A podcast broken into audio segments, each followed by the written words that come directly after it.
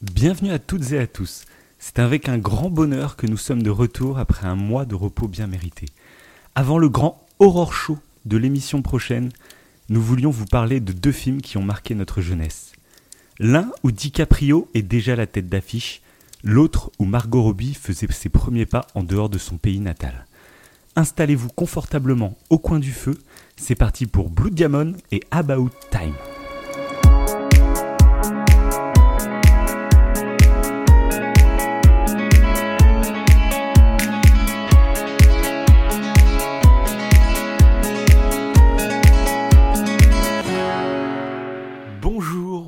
Bonsoir, je suis Davin, il est Wivo et nous sommes de retour après cette pause interminable d'au coin du feu. Aïe, On vous aïe, doit des explications, mais tout d'abord, Wivo, comment tu vas? Ça va, ça va. J'ai un petit peu honte euh, d'avoir laissé la euh, première fois. nos auditeurs aussi longtemps sans aucune émission. Sans aucune nouvelle. On a disparu du jour au lendemain de tous les réseaux, de tout. euh. Il s'est faut qu'on vous explique ce qui s'est passé. C'est assez rocambolesque, hein, il faut qu'on vous le dise.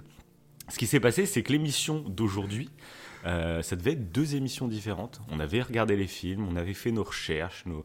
tout ça, et on a lancé un enregistrement.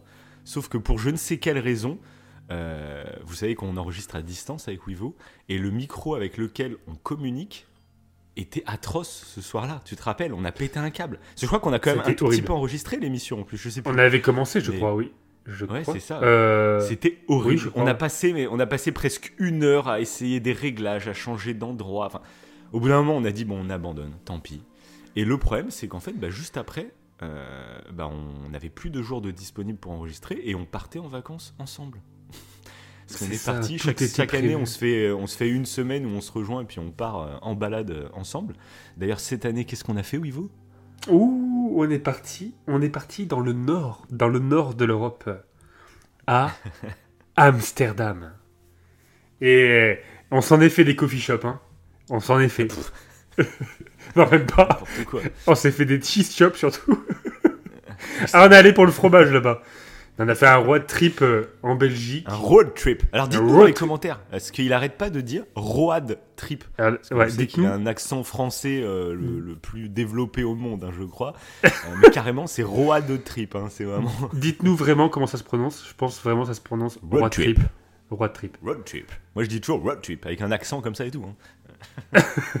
et bref, donc Ah, ouais, on a fait un petit road fameux. trip euh, en Belgique. On a été à Gand, Bruges, et ensuite on s'est fait la grosse surprise du voyage. Finalement, ça a été Rotterdam. Ouais. Juste kiffé de fou. Ouais, trop. Et on a conclu avec, euh, avec Amsterdam.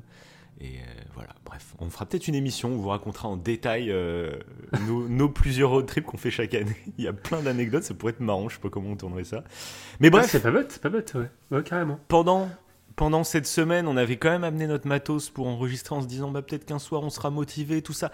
Que nenni. Ouais, on n'a pas pu. absolument. Pas pu. ouais, bah non, on peut pas en fait. Par contre- en vacances. euh, Si, Ouais. ce qu'on pourrait dire, c'est. euh, Bon, on n'a pas pu enregistrer, ça, c'est clairement. euh, Voilà, on, un est hein, fautif, on est fait. fautif, c'est un fait.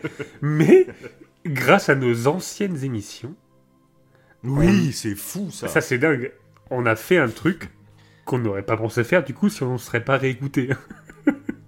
Ouais, parce qu'on est ultra mégalo, donc on s'écoute quand on part Tout en le temps. voyage. Tout le temps. On n'écoute que ça. Non, hein. non, ouais, faut dire, faut dire qu'en fait, bah, comme on, bah, n'a pas pu enregistrer, on savait qu'on n'allait pas en- sortir d'émission, donc le 15 septembre, et on s'est dit, bah, on va vous ressortir une rediffusion d'une émission qui avait absolument pas marché en plus.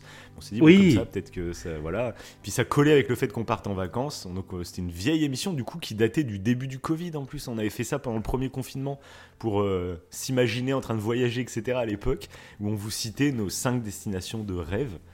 Et du coup, bah, raconte ce qui s'est passé lors de l'écoute de cette, euh, cette émission. Bah, lors de ce top 5 voyages, à un moment donné, je ne sais plus pour quelle raison, je parle du camping.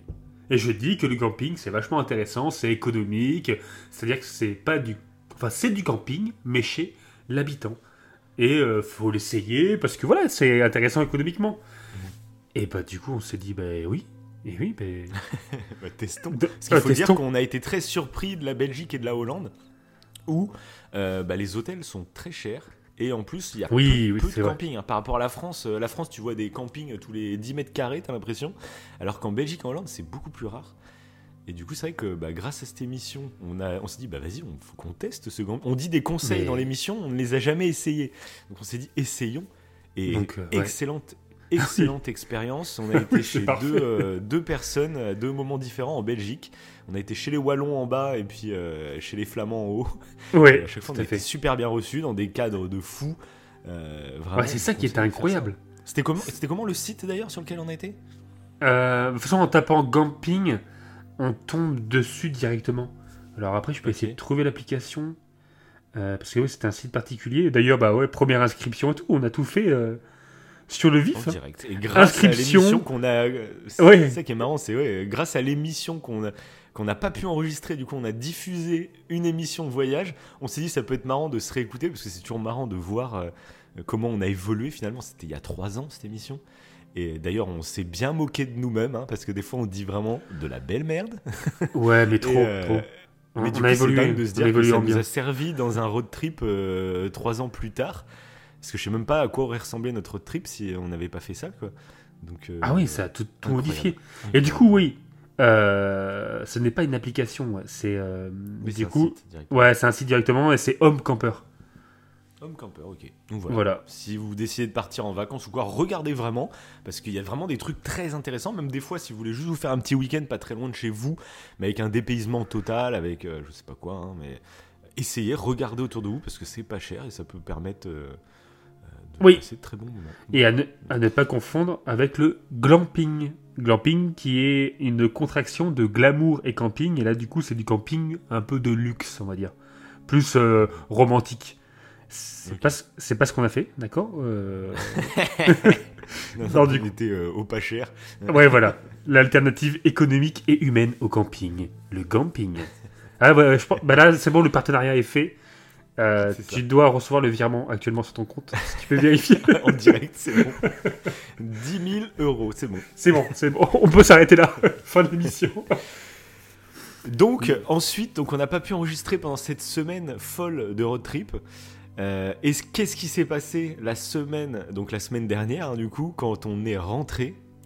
Eh bien, j'ai chopé le Covid. Voilà, Ah, très belle c'était succession d'événements. ça va, ouais. Donc euh, bon, bah là, clairement, moi, c'était, pas, ça n'a pas été un Covid très violent, mais bon, tu sais, ça, ça, ça te crève quand même. Et Hmm. très très dur de réfléchir. Bon, de toute façon, j'aurais, fait qu'éternuer pendant l'émission, ça n'a, aucun sens. Renifler et éternuer. Mais en plus, c'est vrai que ça te ramollit le cerveau, punaise. C'est...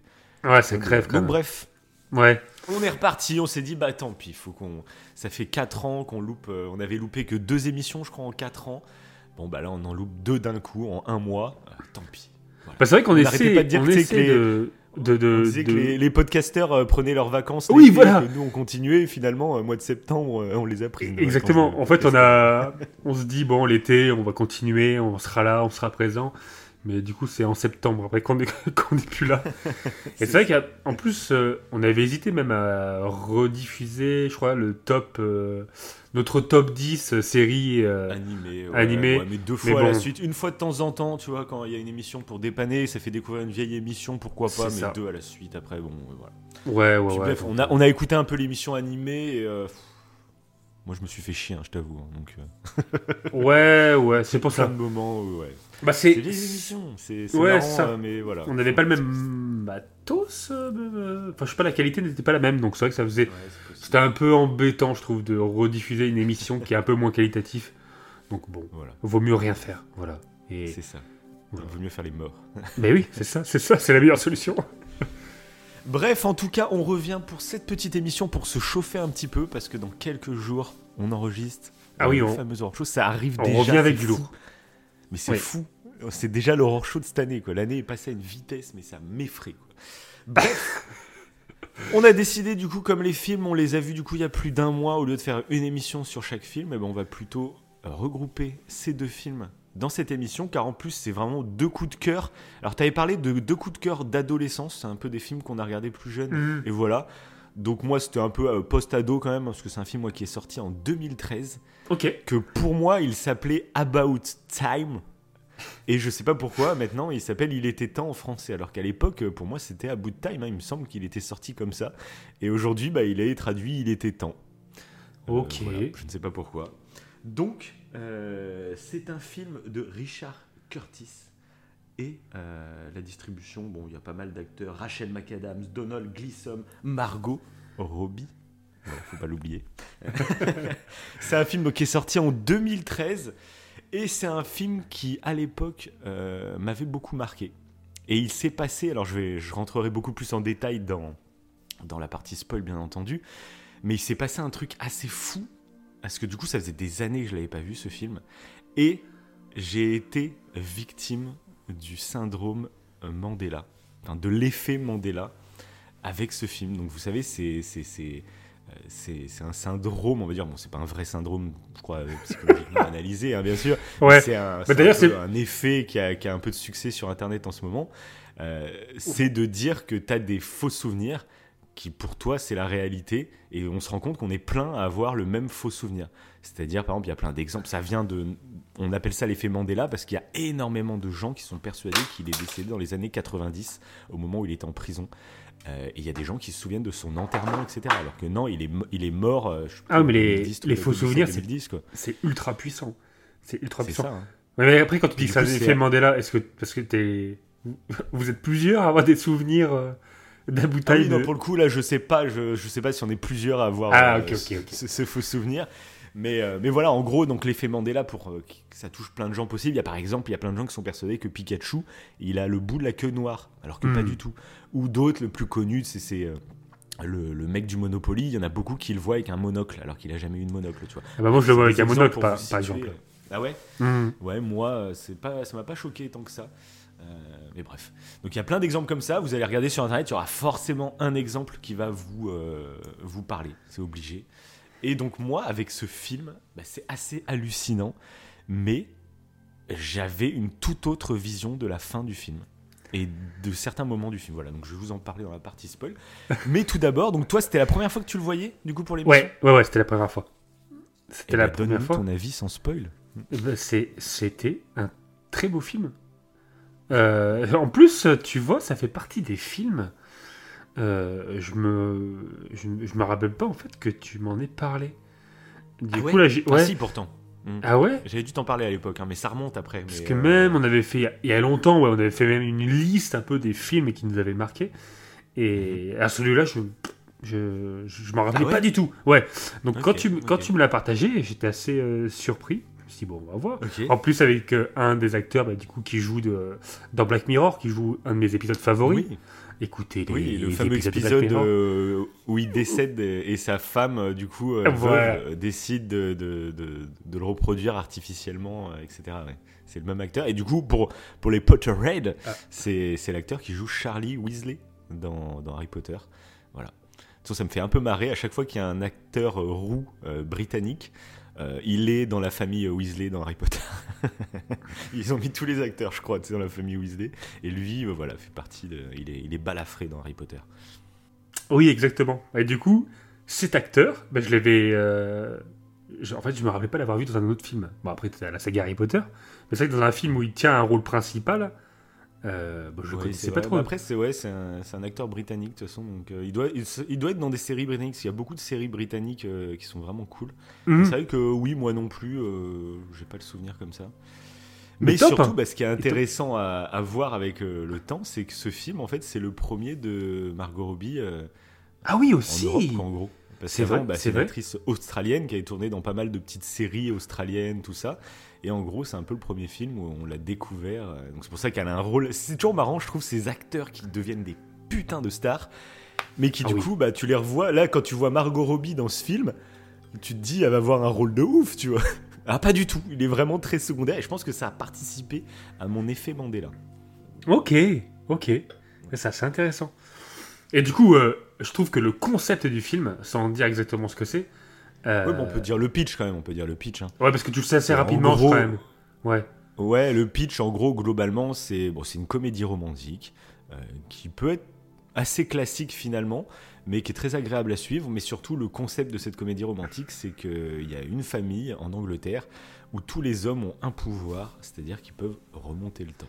Et du coup, on va suivre un homme qui, où son père va lui annoncer, où il va tester ce pouvoir, et euh, notamment, il va le tester dans ses relations amoureuses. Voilà.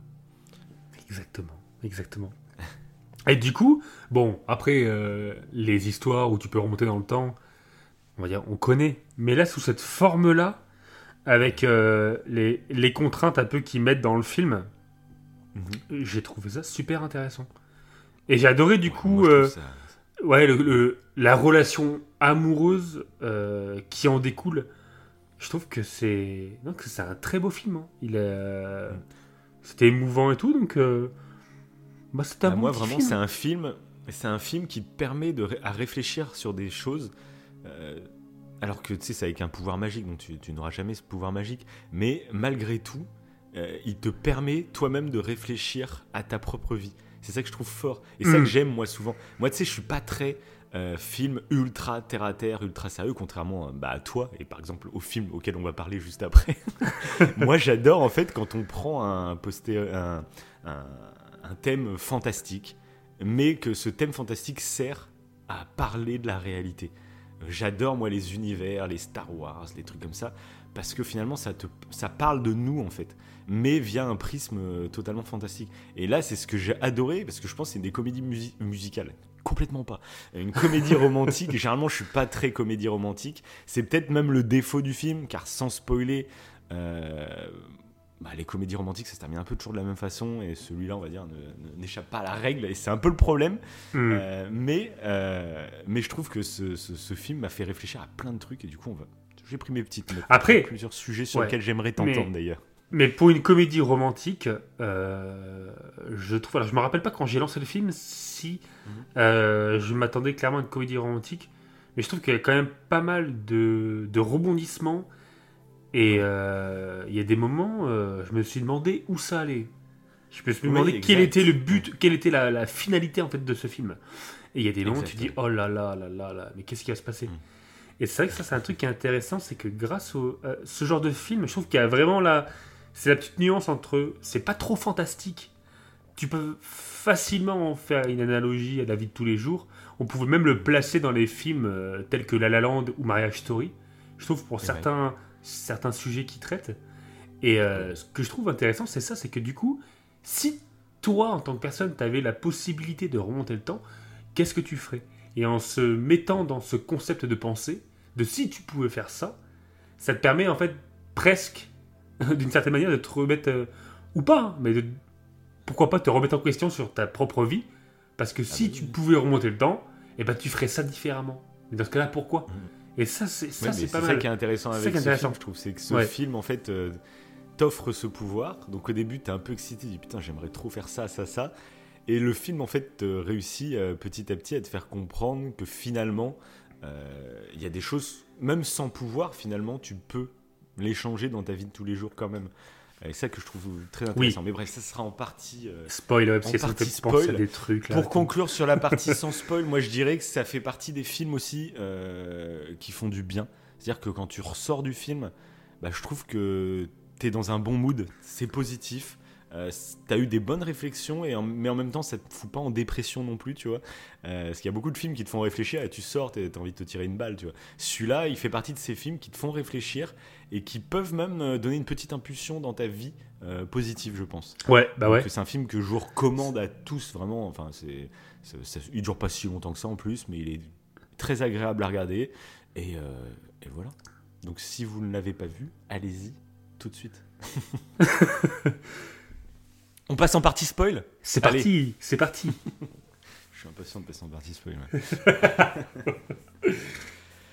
donc, euh, partie spoil, donc surtout c'est sur des, thèmes en fait que j'ai qui font partie du film sur lesquels j'avais envie de revenir. Je vais sortir mes petites notes. Avec grand plaisir, parce que bah, pareil, il y a des thèmes là qui me sont revenus. Donc, euh, ah bah ouais, pareil, si tu as des, des, envies de parler de certains sujets, euh, tu, tu n'existes pas. Voilà. Mhm. donc tout d'abord, le mhm. premier thème, euh, c'est les rencontres dans le noir. Mais oui beaucoup, Je sais pas pourquoi ça m'a fait beaucoup réagir, alors je m'en souvenais de ça. Euh, mais je sais qu'aujourd'hui, on est plus habitué aux rencontres par, euh, via les applis et tout ça. Donc, c'est, c'est limite l'inverse. Tu commences par choisir quelqu'un par son physique, en fait. Et je me demande réellement, parce que tu sais, je m'interroge beaucoup sur l'impact qu'ont nos- les rencontres via des applications, sur, euh, sur le sentiment que tu vas avoir pour la personne le jour où tu vas la rencontrer, tu vois. Parce que, Ouais. du coup, tu la rencontres, euh, tu la connais déjà un petit peu, et t'es déjà biaisé parce qu'on sait qu'on se rencontre pour, euh, bah, pour euh, essayer de construire, enfin, d'avoir une relation, tu vois. C'est le but des deux à la base. Euh, du coup, on y va de façon assez biaisée.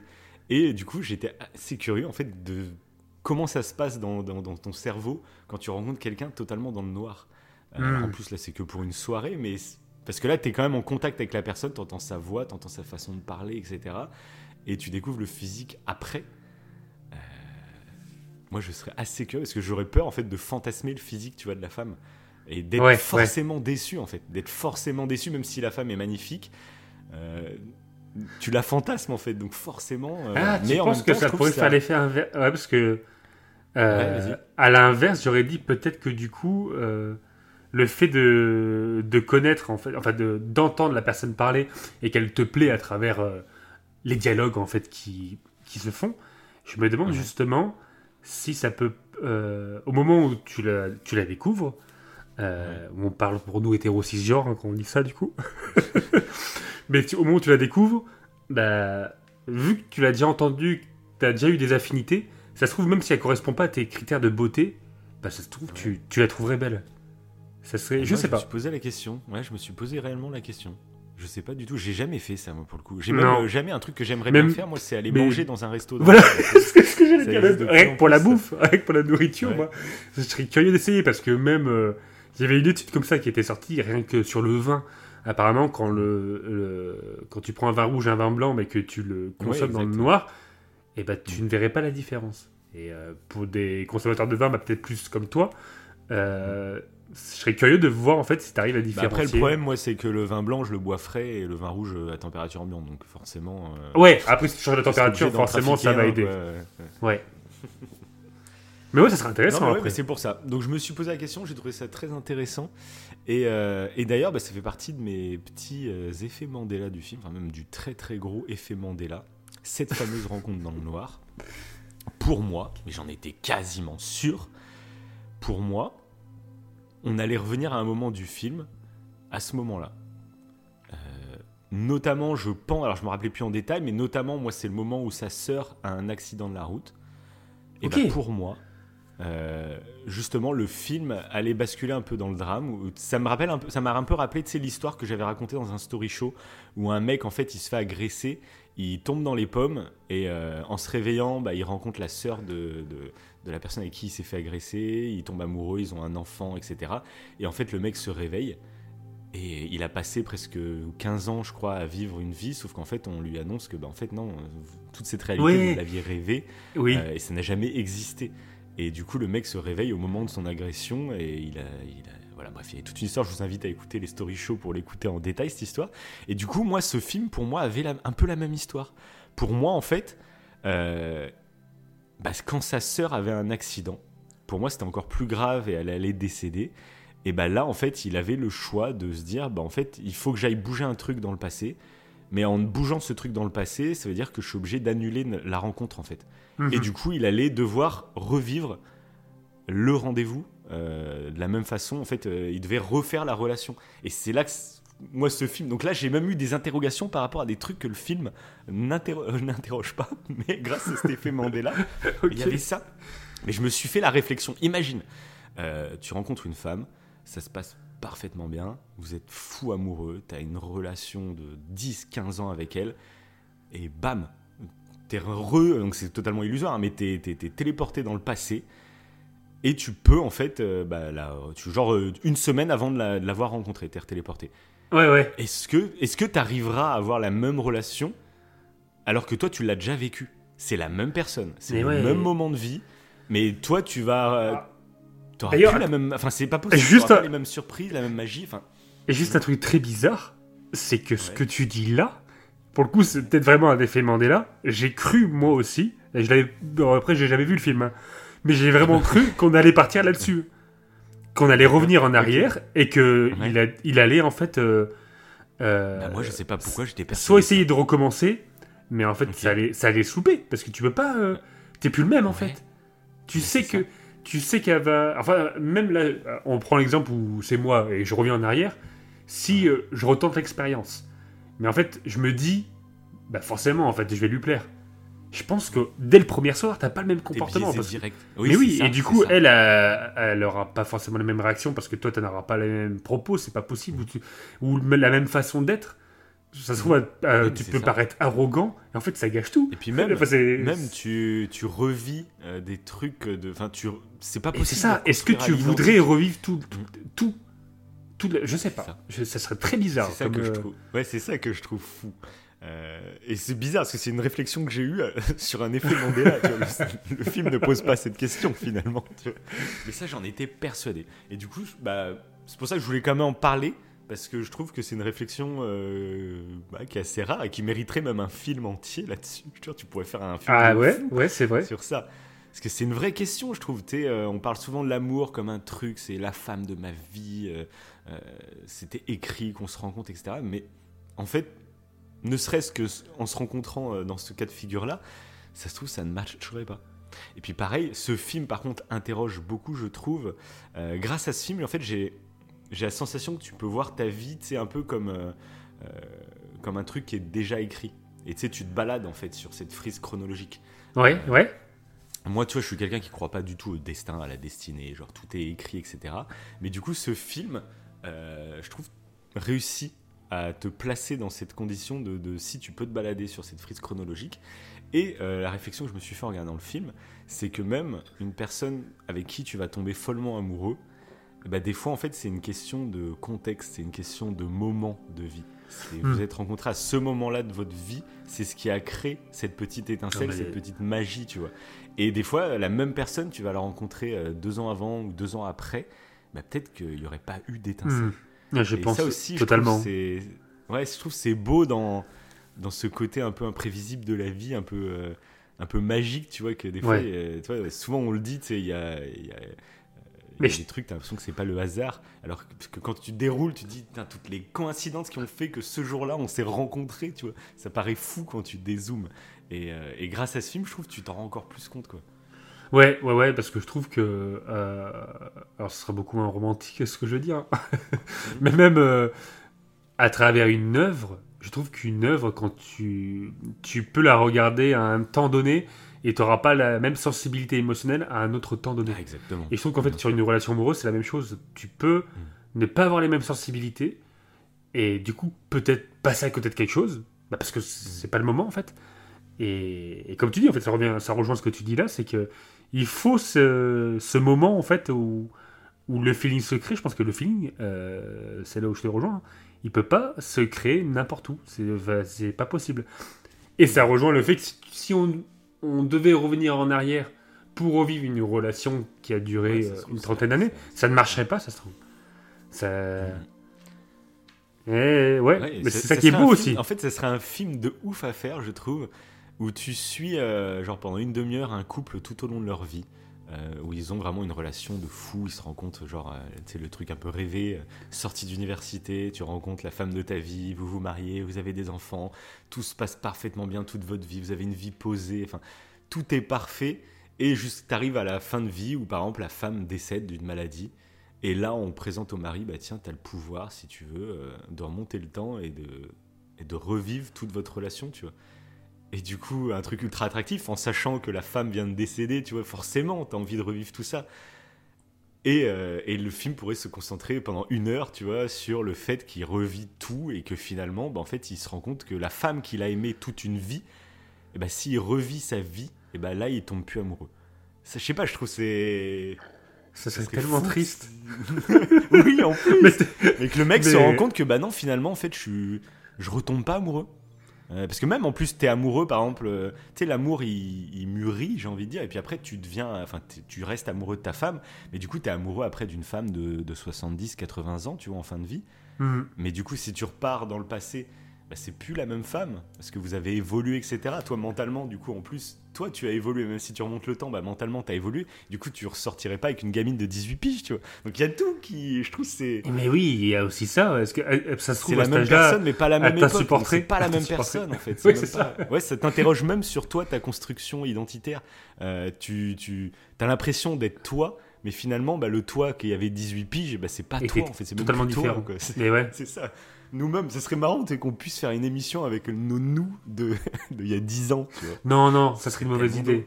Ça serait une mauvaise idée. Donc bref, Mais- voilà, tu vois, ce film m'a même fait avoir des réflexions sur des trucs qui ne sont pas dans le film. Ça, c'est quand même très très fort. C'est assez rare pour être souligné. c'est clair. Donc pareil, ce film, euh, notamment avec la petite Margot Robbie, euh, nous interroge aussi beaucoup sur les formes d'amour. Euh, je trouvais qu'il bah, se concentrait vraiment sur, euh, sur deux formes d'amour, deux formes de, de relations qu'on peut avoir. C'est-à-dire, il y a, il y a la forme un peu euh, pulsionnelle, très, très intense, très... Tu, vois la femme et t'es totalement retourné. Enfin, je parle à chaque fois de la femme, je parle vois, dans, Oui, oui, oui. de ma vision, On mais bien oui, sûr, voilà. vous comprenez, vous transposez selon vos goûts et vos préférences, hein, bien sûr. Mais euh, il y a vraiment ce côté-là avec Margot Robbie où, euh, bah, faut le dire, elle est, elle est juste sublime. Elle représente vraiment, on va dire, la, la- genre la perfection, la, la Barbie finalement, tu vois. Ah oui, bah, Et, totalement. euh, ouais. Et du coup, elle représente ce genre de relation qui peut totalement faire vriller un homme. euh, parce que, voilà, des fois, tu il y, a une- il y a une telle euh, attirance que tu, tu, tu pètes- tu peux péter un câble, tu vois.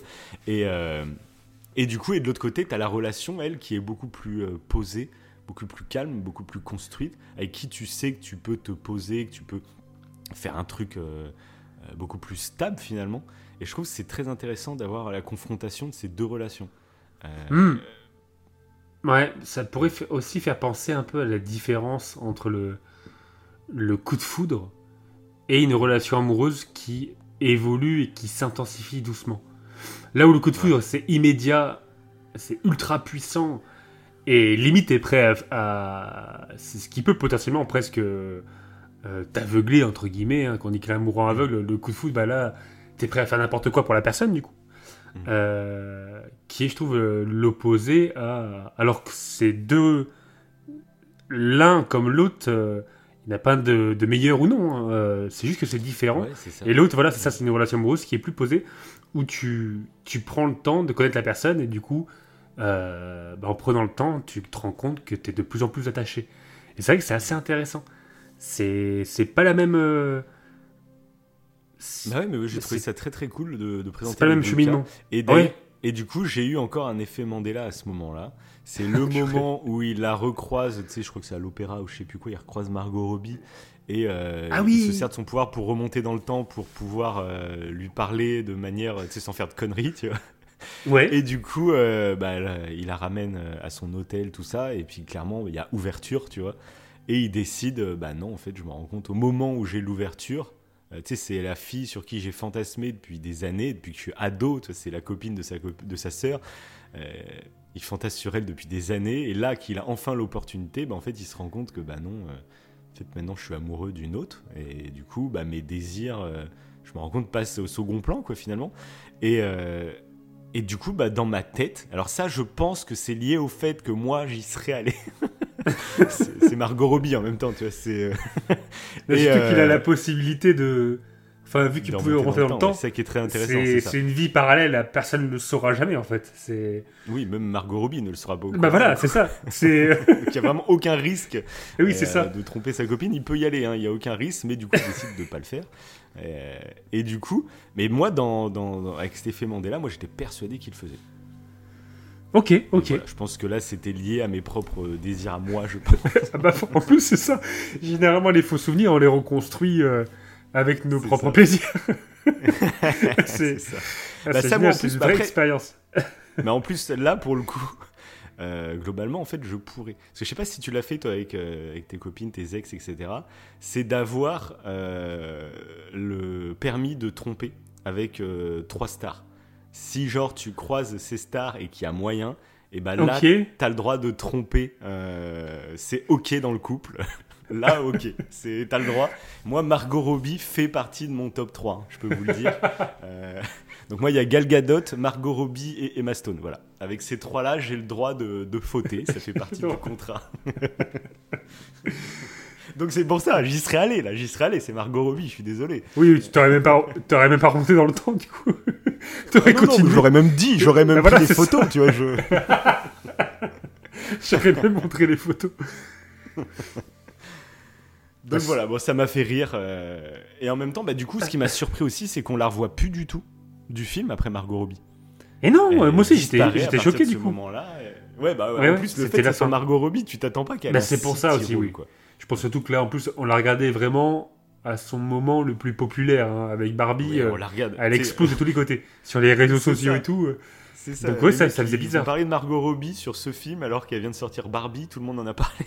Et, on l'a pas vu. pas vu Barbie. On l'a pas vu. Pas Faudrait que je le regarde. Bon, je le regarderai quand il sortira en bleu. Ah ouais, parce qu'apparemment c'est pas si mal, ouais. Ouais, ouais. Ah ouais? Je sais pas du tout, j'ai pas du tout suivi, mais du coup j'ai même pas été voir Oppenheimer non plus. Je suis un peu dég cet été, ah, j'ai du mal à aller au cinéma. Ah oui, Oppenheimer là. tellement bien en fait euh, devant la télé maintenant que le cinéma du coup ça devient une. faut vraiment que le film. Alors ouais, j'ai loupé un Nolan quand même. Ouais, Oppenheimer, ouais. Petit con, hein. je suis vraiment. ça valait, ça valait vraiment le coup. Là, ça valait vraiment. mais c'est l'été en plus. On arrête l'émission. envie d'aller au ciné quoi. Bon après c'est long, faut, faut tenir. ouais. Bref. Ensuite. Ouais, revenons, revenons euh, à Abu Time, où il était temps. Ouais. Un en fait, il y a, y a trop d'Abu Time. C'est pour ça qu'ils ont changé le titre, je pense. Il y a trop d'Abu Time. C'est ça. un autre truc que j'ai euh, que j'ai vraiment kiffé, c'est la relation entre le père et le fils. Et du coup, je mhm. sais pas si t'as. Parce que moi, je, quand j'ai revu le film une deuxième fois, j'ai noté une subtilité qui me semble. Enfin, ça faisait partie du truc que je me souvenais absolument pas du film. Donc je sais pas si toi, t'as noté la subtilité. Est-ce que t'as compris la fin de vie du père? C'est-à-dire la fin de vie du père?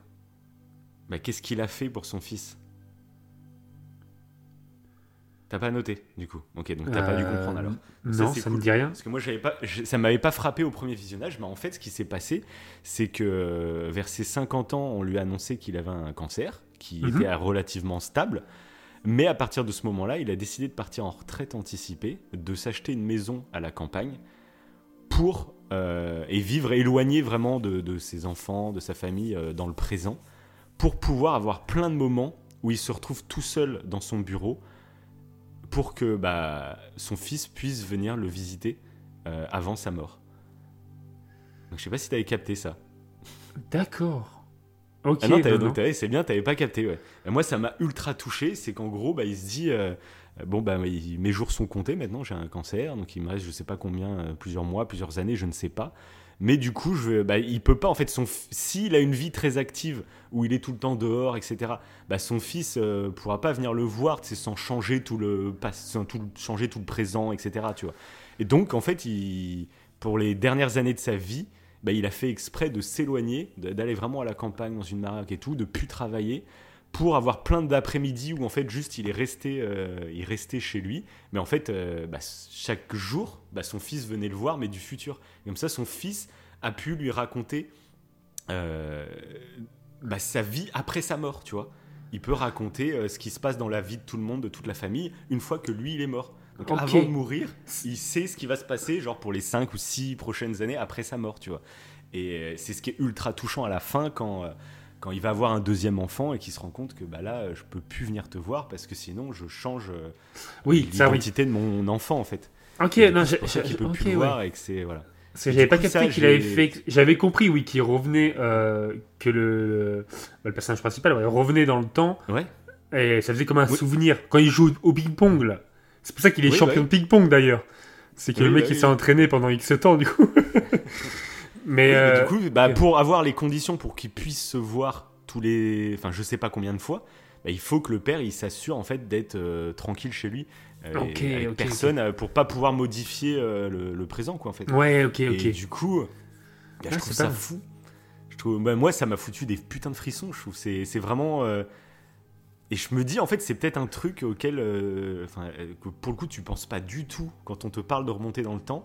Mais en fait, au-delà de structurer, euh, enfin de corriger ton propre présent, tu dis ouais mais attends si j'ai cette possibilité et que mon fils a cette possibilité, tiens je vais construire ma fin de vie euh, pour avoir une relation totalement particulière et qui, qui serait pas possible autrement en fait. On pourrait pas se voir autant si j'avais gardé une vie active toute ma vie euh, parce qu'il pourrait pas me revenir me voir comme ça.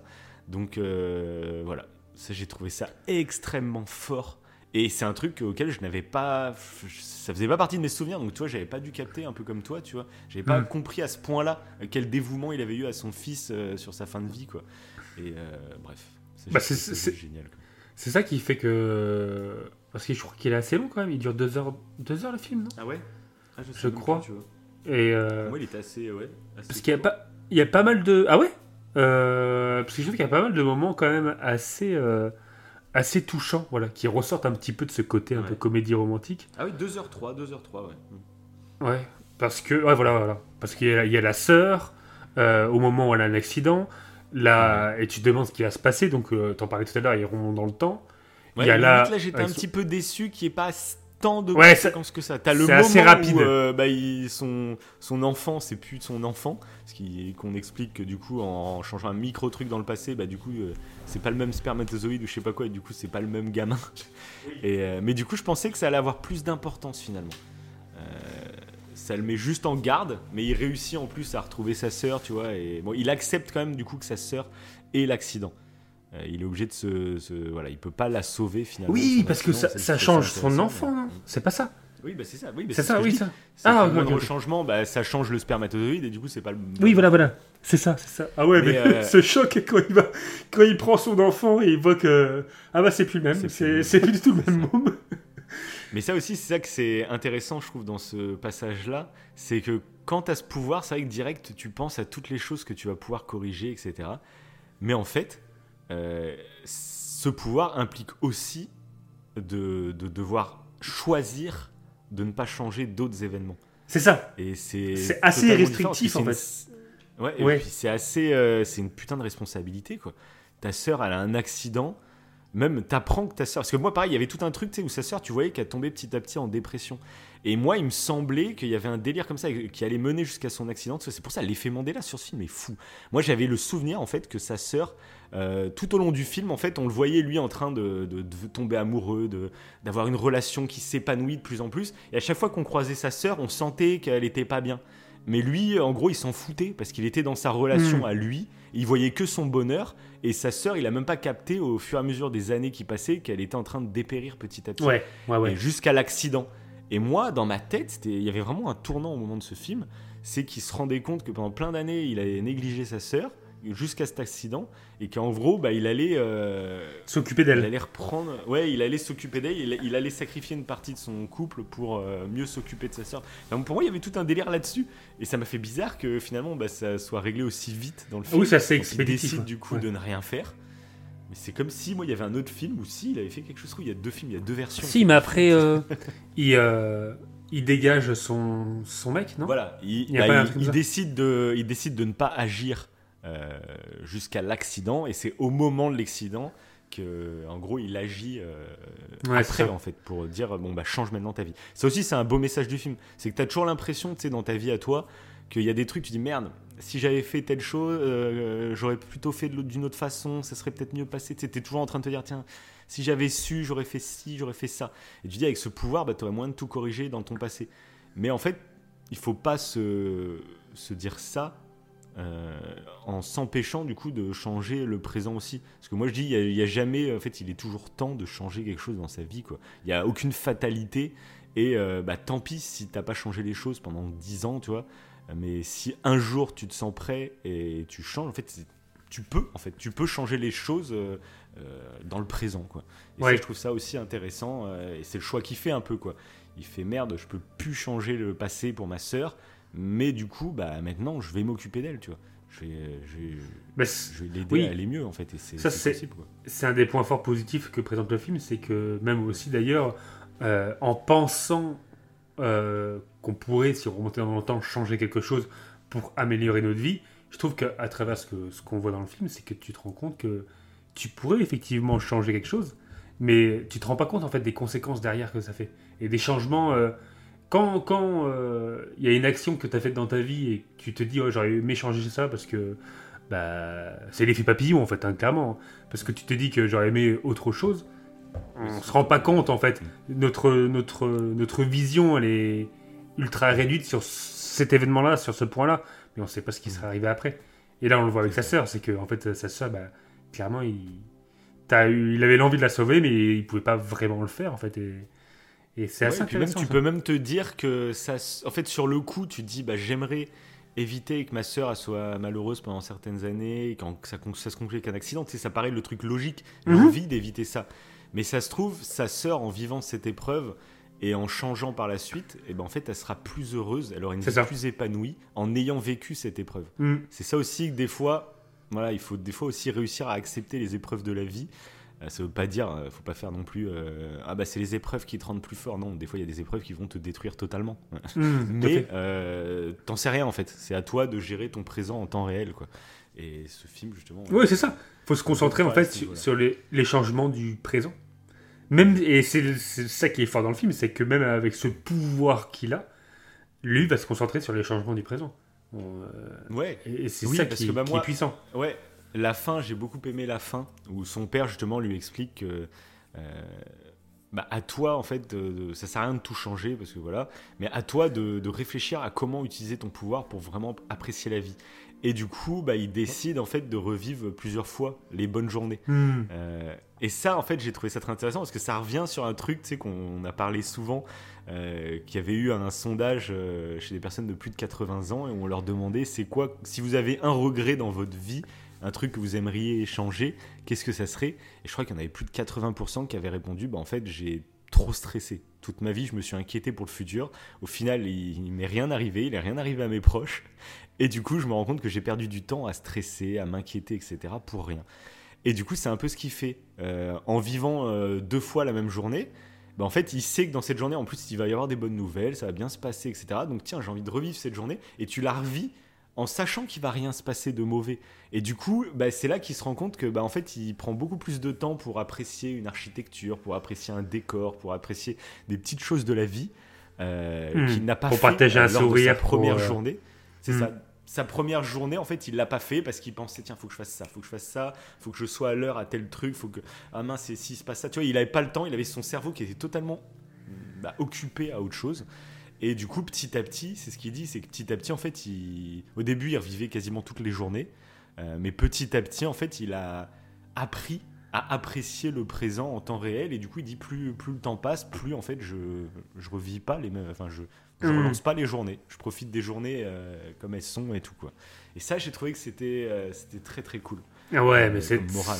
Hein. Et surtout que cette scène, elle est ultra touchante parce que ça suit du coup le drame avec son père qu'il écoute son, son, son, petit petit, son petit secret de famille. Il lui dit J'ai un deuxième secret de famille, et je crois qu'il le dit comme ça.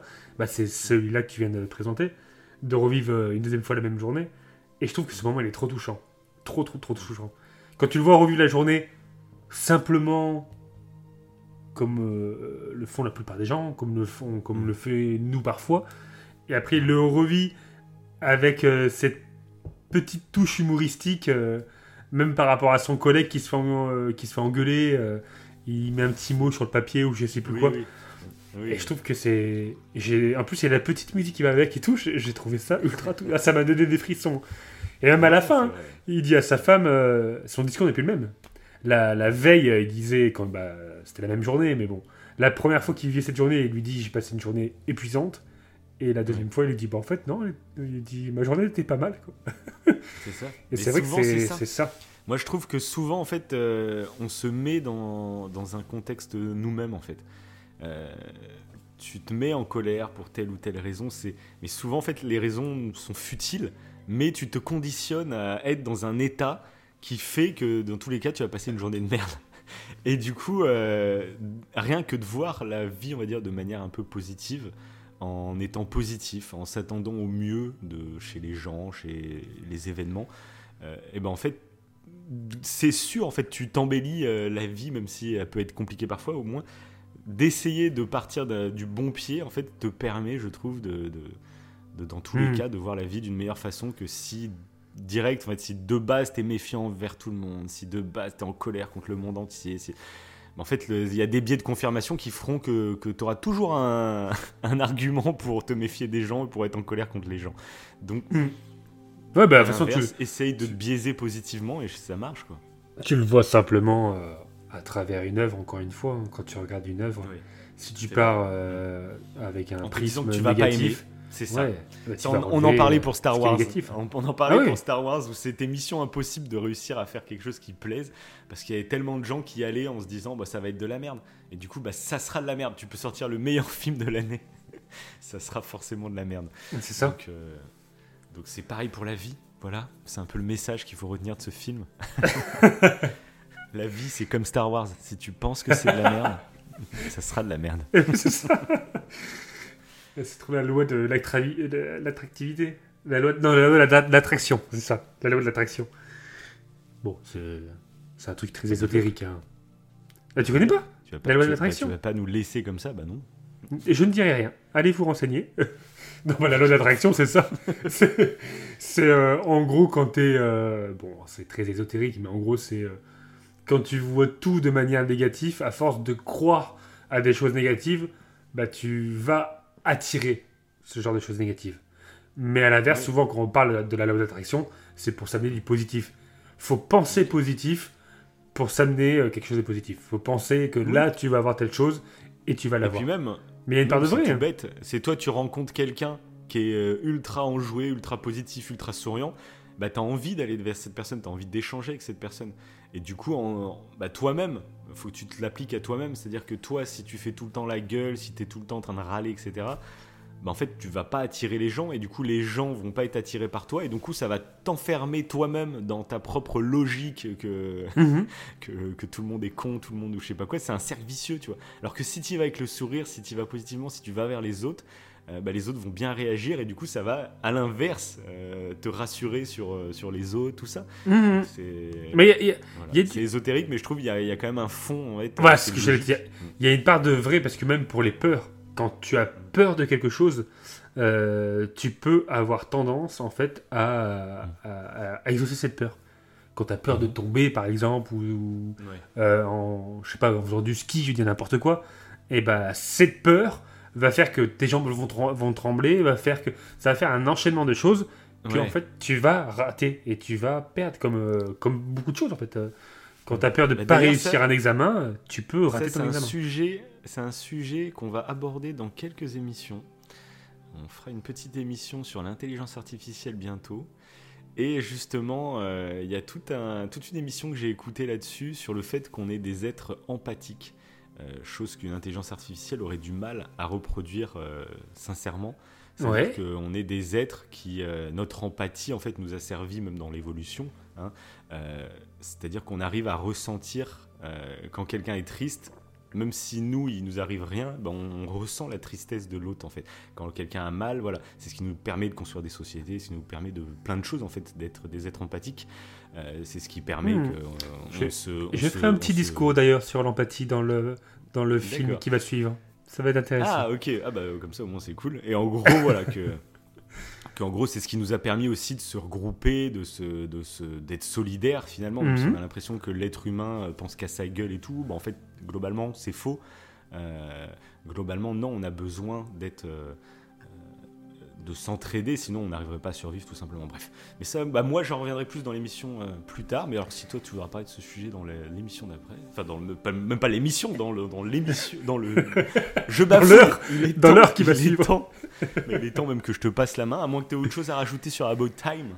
Euh, About Time. Il me semblait que je voulais dire notre truc.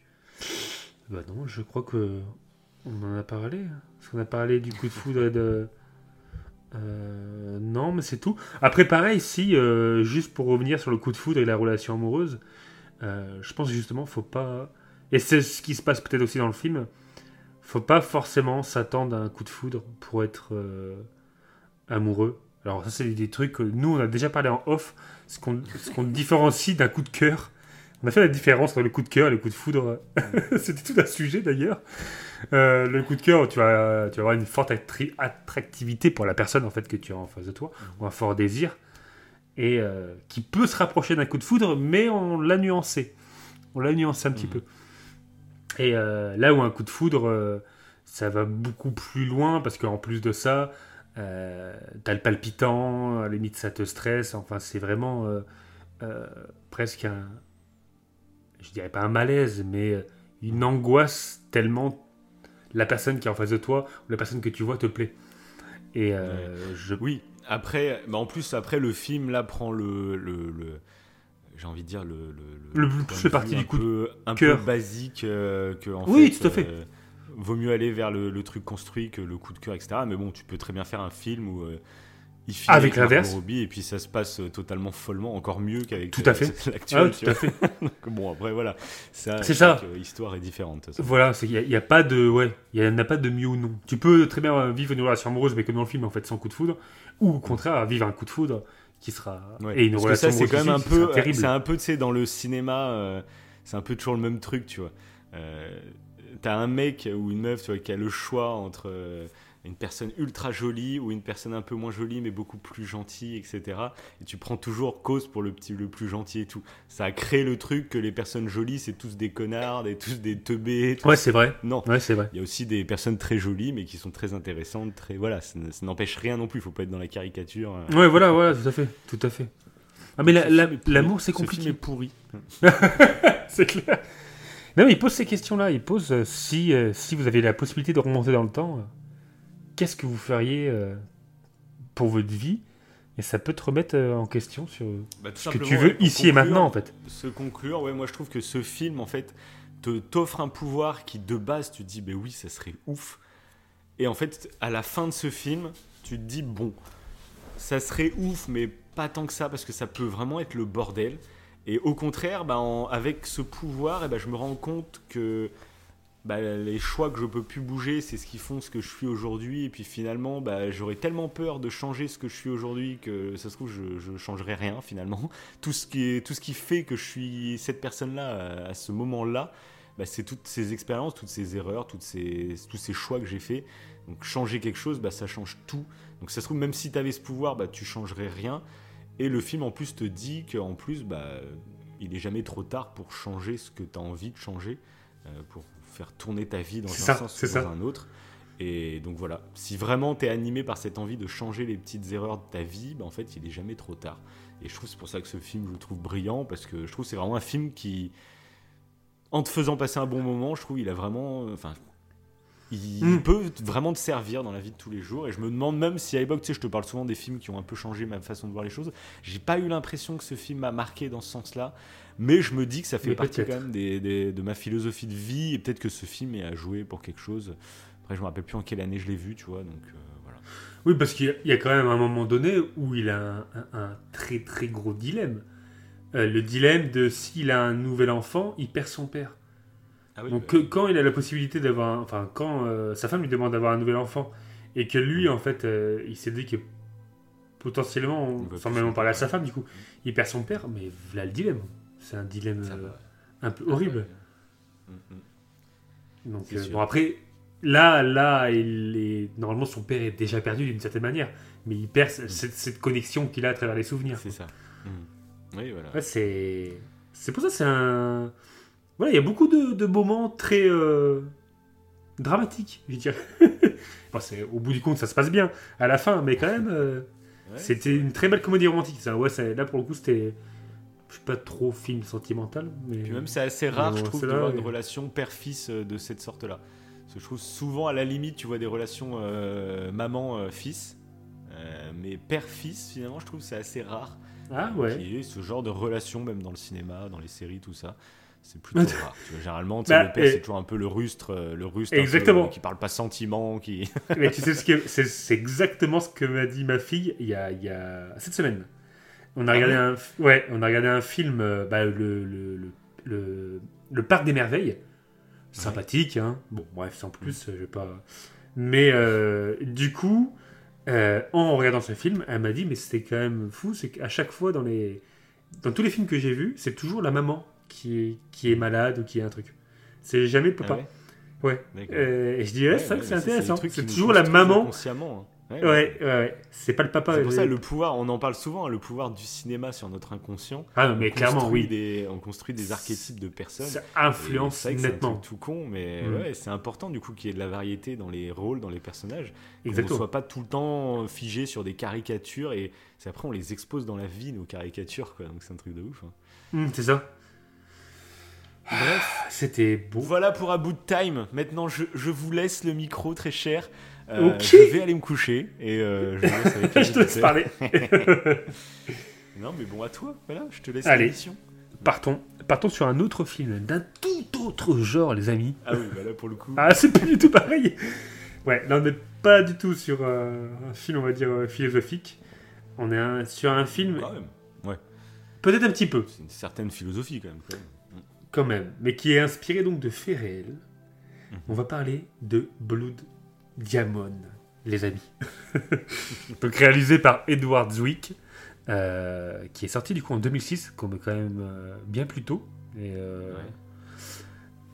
et voilà, bah, ce film. 2006 déjà, punaise. Ouais, ouais, ouais. Ouais, mais ouais, mais c'est ça en plus. Parce que moi, Blue Diamond, euh, je m'en rappelle euh, grâce à une chanson du groupe de rap Sniper à l'époque. Ils avaient fait une chanson, mais je crois avec la, avec la section d'assaut en plus à l'époque. section Ah, d'assaut, pour ceux qui oui. ne savent pas, c'est l'ancien groupe de, de Maître Gims, de Black M, etc. Ils avaient fait un, morceau avec Sniper euh, et c'était Blue Diamond, justement. Voilà. Hmm, bah oui, parce que d'ailleurs, il y a des. euh, De toute façon, les musiques dans ce film, moi, je les trouve Ouais. fantastiques, sans spoiler pour l'instant. Mais c'est. euh, c'est un des. De toute façon, c'est une des forces majeures de ce film. C'est Bah les moi, plans. il faut le dire, il faut que je raconte quand même mon histoire avec ce film, qui est Vas-y. complètement folle. Vas-y, C'est que vas-y. du coup, euh, bah, j'étais tranquillement, euh, j'avais, j'avais un peu de temps sur Nantes et je m'étais dit bah tiens, je vais, euh, je vais le louer le film pour le regarder tranquille. Ah, mais oui Et du coup, bah, je l'ai loué, sauf que finalement, euh, mon attente était plus courte que prévu et du coup, j'ai pas pu le regarder. En... J'avais dû regarder une heure à peu près. Euh, et du coup, je m'étais dit bon bah je, je le regarderai ce soir ou demain. J'avais 48 heures en fait, euh, tu vois, pour le regarder. Sauf qu'en fait, bah, j'ai pas eu le temps de le regarder. Et du coup, bah, ça m'a fait chier. La location était perdue. J'ai fait merde. euh, bah tant pis, euh, je vais le télécharger illégalement, tu vois. Je fais merde, je l'ai déjà payé une fois en le louant. ça me fait chier, tu vois. Et on est 72 heures après, je peux plus le regarder, quoi. Sauf que je l'ai téléchargé illégalement. Sauf que là, je suis tombé sur une version belge ou une version québécoise. Et du coup, bah, moi, vous savez que je suis attaché à certaines VF, notamment bah, Damien Witeka, euh, la- le doubleur euh, VF de Leonardo DiCaprio. Et du coup, bah, dans la version québécoise ou belge que j'ai regardé, bah, c'était pas, c'était pas lui, du coup. Et ah, je pouvais pas regarder. Ça m'a totalement sorti du film. Et du coup, je l'ai reloué une deuxième fois. Donc j'ai loué ce film, il m'a coûté cher. Il m'a coûté, bah, en gros, je crois qu'il était à 2,99, qui m'a coûté 6 euros. Voilà, 6 euros et je l'ai même pas. hein. J'aurais pu l'acheter directement en fait, mais. c'est clair. Ah bah oui. Ah bah oui, ce film t'aura. Mais de toute façon, euh, nos deux émissions là, c'était euh, c'était voie à l'échec hein, entre euh, pour les regarder et puis en plus après pour les enregistrer, euh, c'était maudit. Clairement, c'était maudit. Mais du coup, toi, ce film, tu l'avais vu. De toute façon, tu l'avais déjà Là, vu. Je pensais que je l'avais jamais vu. Mais en le revoyant, du coup, je me suis dit, si, je l'ai vu, mais du coup, bah, comme tu y a dis, longtemps. 2006, Ouais. j'en avais déjà parlé dans l'émission, mais dans, bah, quand j'étais ado, en gros, quand j'ai eu euh, mon, pro- mon premier PC portable, j'étais chez mes parents et tout, euh, c'était en plein pendant la période méga upload, tout ça. Euh, je sais pas si les gens se- de notre génération se souviennent, Hmm. euh, où tu lançais des torrents, à télécharger pleine balle, tu téléchargeais 10 films par soir. Et du coup, moi, j'étais vraiment dans une phase, on va dire, de boulimie culturelle. C'est-à-dire que je regardais genre 2 à 3 films euh, chaque soir, quoi. Je, j'enchaînais les films, Ouais. j'enchaînais. Et j'ai dû me le faire à ce moment-là. Et du coup, c'est pas un film qui m'avait trop, trop marqué, parce que je m'en souvenais quasiment plus. Mais là, le fait de le revoir, je me suis dit, ah ouais, si, en fait, je, je l'ai déjà vu. Euh, voilà. Mais, Ok. mais je suis bien content du coup d'avoir changé, tu vois, euh, parce que c'est vrai que cette époque je regardais énormément de films, en même temps ça m'a créé un peu ma culture euh, cinématographique, tout ça, mais tu te rends compte que tu apprécies plus les choses. Euh, là maintenant je regarde beaucoup moins de films, mais quand je regarde un film, bah, j'aime bien me poser, puis je les sélectionne un peu plus d'ailleurs les films que je regarde, et j'aime bien me poser, euh, me faire une soirée ciné tranquille, euh, où je profite de l'œuvre, tu vois. Plutôt qu'enchaîner, je sais pas combien de, films ou de séries à la suite, à la chaîne, où tu sais même plus ce que tu regardes. J'aime pas ça, moi. C'est vrai que j'en ai déjà Bah, souvent parlé, hein, de toute façon, mais j'aime pas ça. c'est- sûr, mais après, c'est la. On va dire la. vraiment euh, de façon euh, égocentrée, mais je trouve, que c'est la force de notre podcast, hein, donc pour nous-mêmes, c'est euh, de s'obliger d'une certaine manière à savourer l'œuvre qu'on va regarder. Et Ouais, moi, clairement, va en parler, et du coup. ouais, Voilà. euh, mais mon- même là, pour présenter l'émission, moi, du coup, euh, j'ai pas eu du tout la même approche sur Blue Diamond entre quand je l'ai vu quand j'étais ado et là maintenant. C'est Mm. pas du tout pareil. Et du coup, je trouve que c'est super intéressant parce que, bon là, du coup, on vous fait profiter de notre analyse, euh, notre, de notre humble analyse, mais euh, je trouve que c'est euh, c'est beaucoup plus enrichissant, enrichissant de faire comme ça. Surtout que, bah, Oui, fois, mais moi j'ai toujours comparé notre, notre podcast, son, j'ai toujours comparé un peu tu sais, à un club de lecture où euh, tu sais, tu le vois dans les séries américaines où tu as plein de petites vieilles euh, qui, qui se réunissent une fois par semaine pour euh, elles lisent Oui, un livre pendant une semaine oui. et puis elles se réunissent pour discuter du livre. Et je trouve ça en fait tellement enrichissant. Euh, au lieu de consommer bêtement et puis c'est voilà, c'est mais, mais je fais pareil en fait pour plein de trucs dans la vie. hein. C'est vrai que moi j'ai plus tendance maintenant à aller me faire un bon resto de temps en temps plutôt qu'enchaîner plein de restos ou que je Ouais. me rappelle même plus ce que j'ai bouffé, tu vois. Euh, je préfère me faire un bon petit plat sur lequel je, vais, je sais que là je passe un moment particulier euh, euh, où je vais profiter de chaque euh, aliment, chaque truc, tu vois. Et je trouve, je sais pas, moi j'aime bien cette philosophie de vie. Après, je peux comprendre hein, qu'on ne soit pas dans le même délire, mais moi, c'est vrai que je l'applique, j'essaye de l'appliquer à beaucoup de choses. Euh. Hmm. Ouais, même de se mettre en condition pour, pour le faire. Et là, je vais citer ma fille, là, parce que par exemple, tous les vendredis soirs, c'est pour ça qu'elle m'a sorti cette phrase là par rapport aux mamans, il y a que les mamans qui sont souvent malades, c'est Mm. que on essaie de tous les vendredis soirs de se faire un film. Donc on ritualise Ouais, un peu cette soirée cinéma. rituel, ça, ouais. Ouais. Mais je trouve que déjà moi, quand je me rappelle de mon enfance, le fait d'avoir un rituel euh, avec la trilogie du samedi soir, ça m'a marqué. Et Ouais. euh, je trouve que c'est bien de se mettre en condition presque pour Oui, regarder un truc, pour machin. euh. Donc euh, ça, voilà, c'est savourer le moment quoi. Et du coup, Ouais, mais moi je suis sûr que ta fille, elle, elle s'en souviendra toute sa vie. De toute façon, je pense Bah, que c'est peut-être un truc qu'elle reproduira avec ses gamins peut-être ouais. Mais je trouve que c'est important ouais, de, de marquer même certains trucs. Des fois, de faire. euh, là, tu vois, tu, tu organises cette soirée du vendredi soir, euh, c'est votre rituel, etc. Donc il y a un côté un peu événementiel, un côté. euh, Ouais, voilà, c'est ça. Aussi, ouais. Plutôt que si c'est bon, bah tous les soirs, on fait le. Vas-y, tu veux quoi On met la télé, vas-y, on regarde ça. Et tu sais, tu. Ça devient banal, ça devient un truc, un acte totalement anodin, tu vois.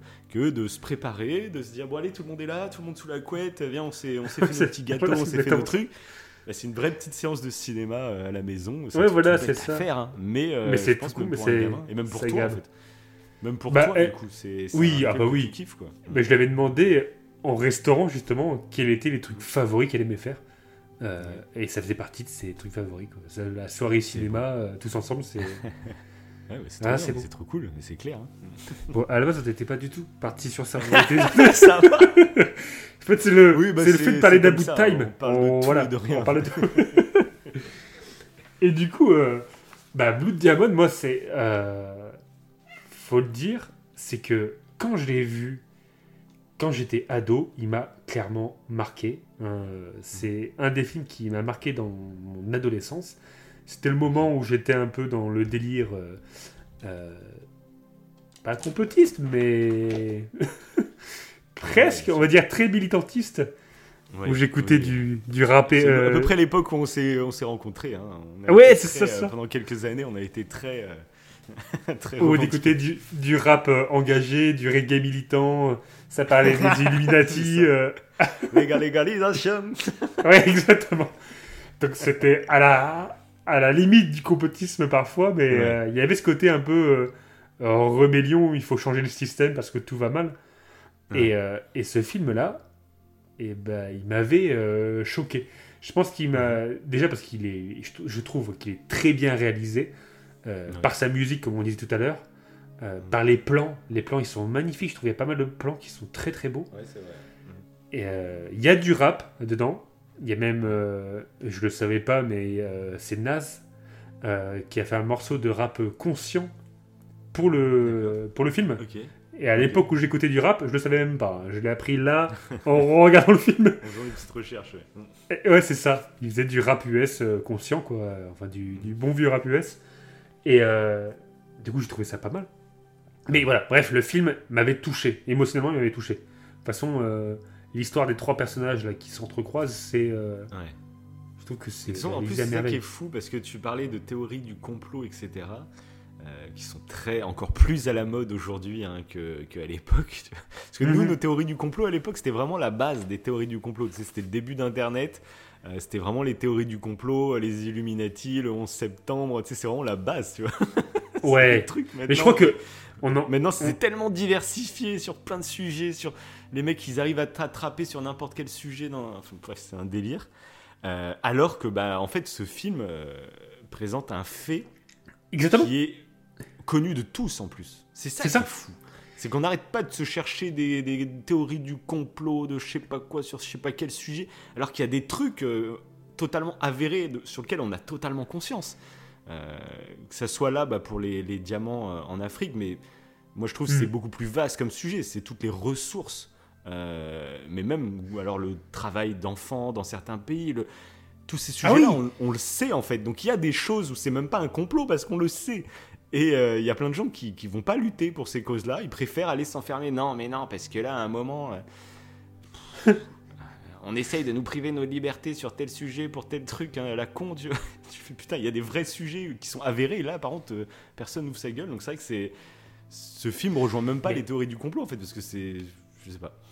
Oui, oui, oui. Mais je crois d'ailleurs, euh, même à l'époque, quand on parlait de théorie du complot et tout, on n'y croyait pas vraiment. Quand on parlait des Illuminati et tout, c'était une forme de mascotte, mais euh, on parlait d'un élite, on parlait de machin.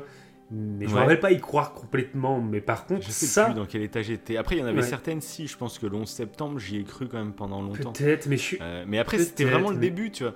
Moi, je Ouais, sais qu'il y, en a pas beaucoup. euh, moi, j'ai l'impression qu'il y a beaucoup de, de cinquantenaires et, et plus qui ont découvert les théories du complot bah, avec le Covid. hein, et c'est pour ça qu'on Ah a oui. parlé dans l'émission tu sais, qu'on avait fait sur les Mm. sectes. euh, que, que ces phases-là où les gens ont peur, bah, c'est là que les gourous euh, t'attirent encore plus facilement. Et euh, bah, moi, j'ai l'impression à l'époque, avec le 11 septembre, tout ça, c'était un peu la première fois que j'avais accès à des infos parallèles, tu vois. Et, et du coup, t'as pas le recul nécessaire. Maintenant, en fait, je l'ai, parce que c'était du coup il y, a, il y a 15 ans, il y a plus de 15 ans.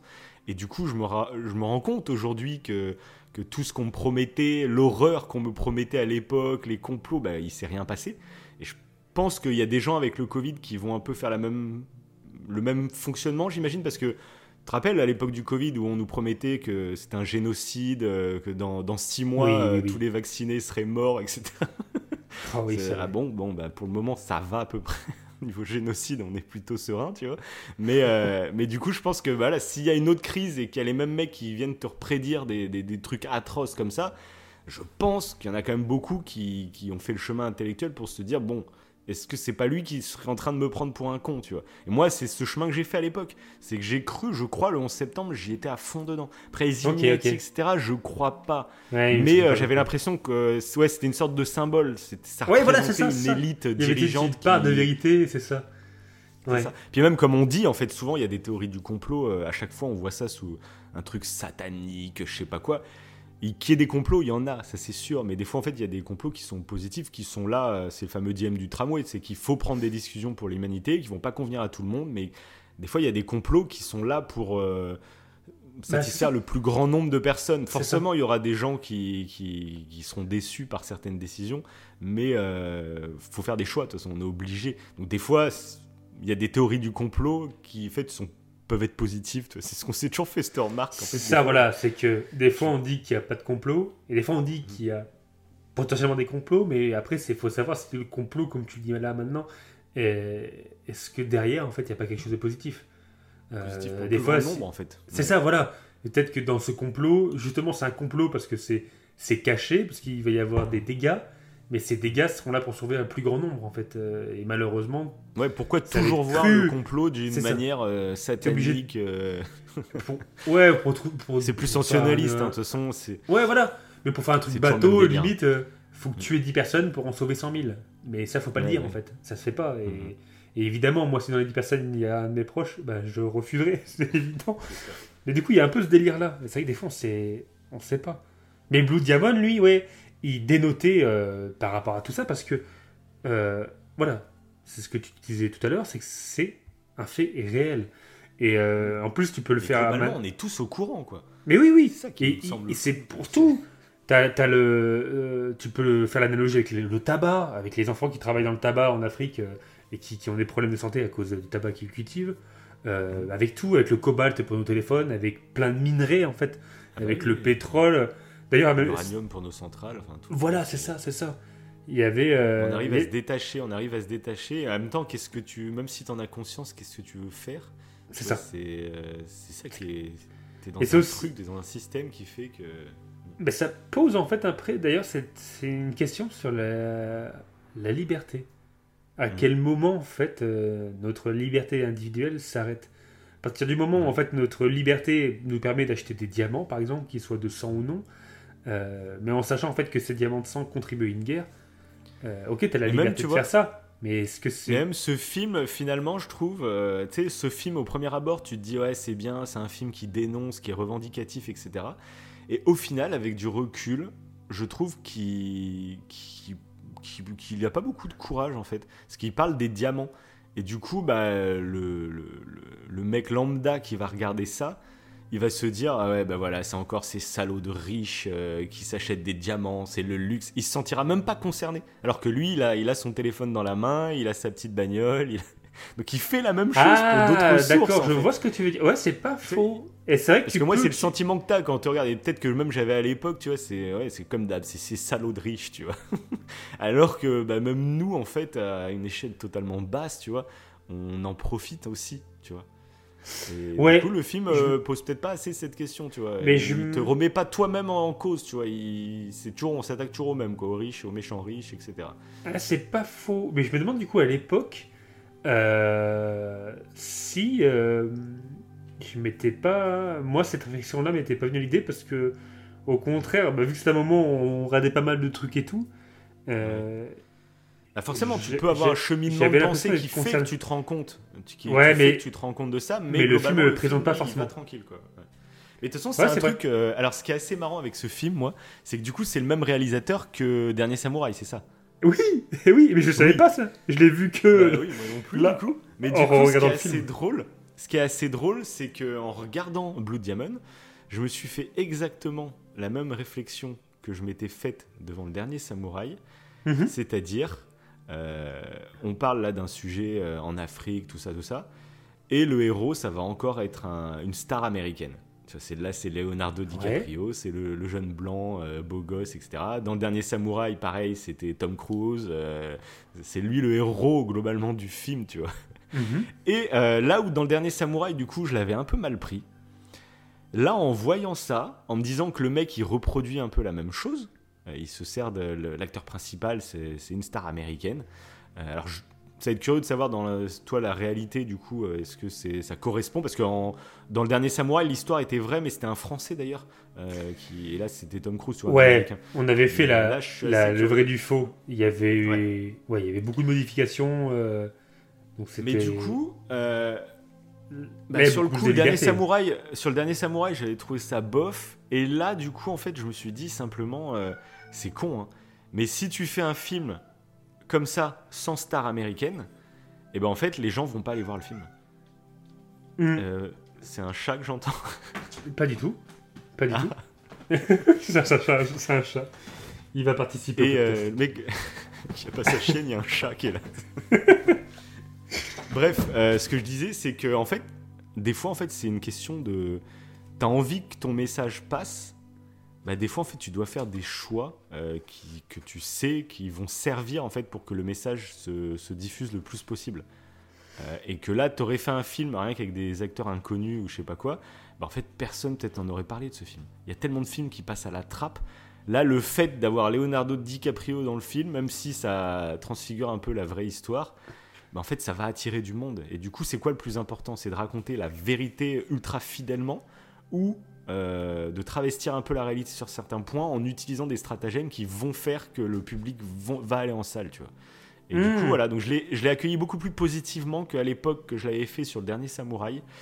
Euh, parce que je me dis pareil, dernier Samouraï, si t'avais euh, t'avais pas Tom Cruise, t'avais un acteur anonyme ou je sais pas quoi, euh, qui parle en plus, c'est pour le public américain, c'est l'histoire d'un Français au Japon.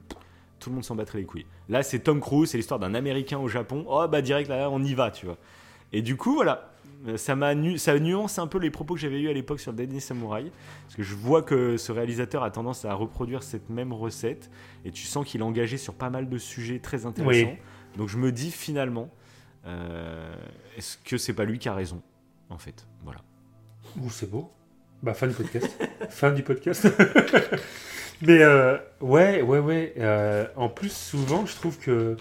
Donc là, tu as, mis le point sur le choix en fait d'une célébrité et là, bah, d'un acteur américain. C'est vrai, c'est vrai. Est-ce que c'est pas nécessaire en fait euh, d'appuyer là-dessus? Et souvent, bah alors, c'est un tout autre film, même pour Gladiateur.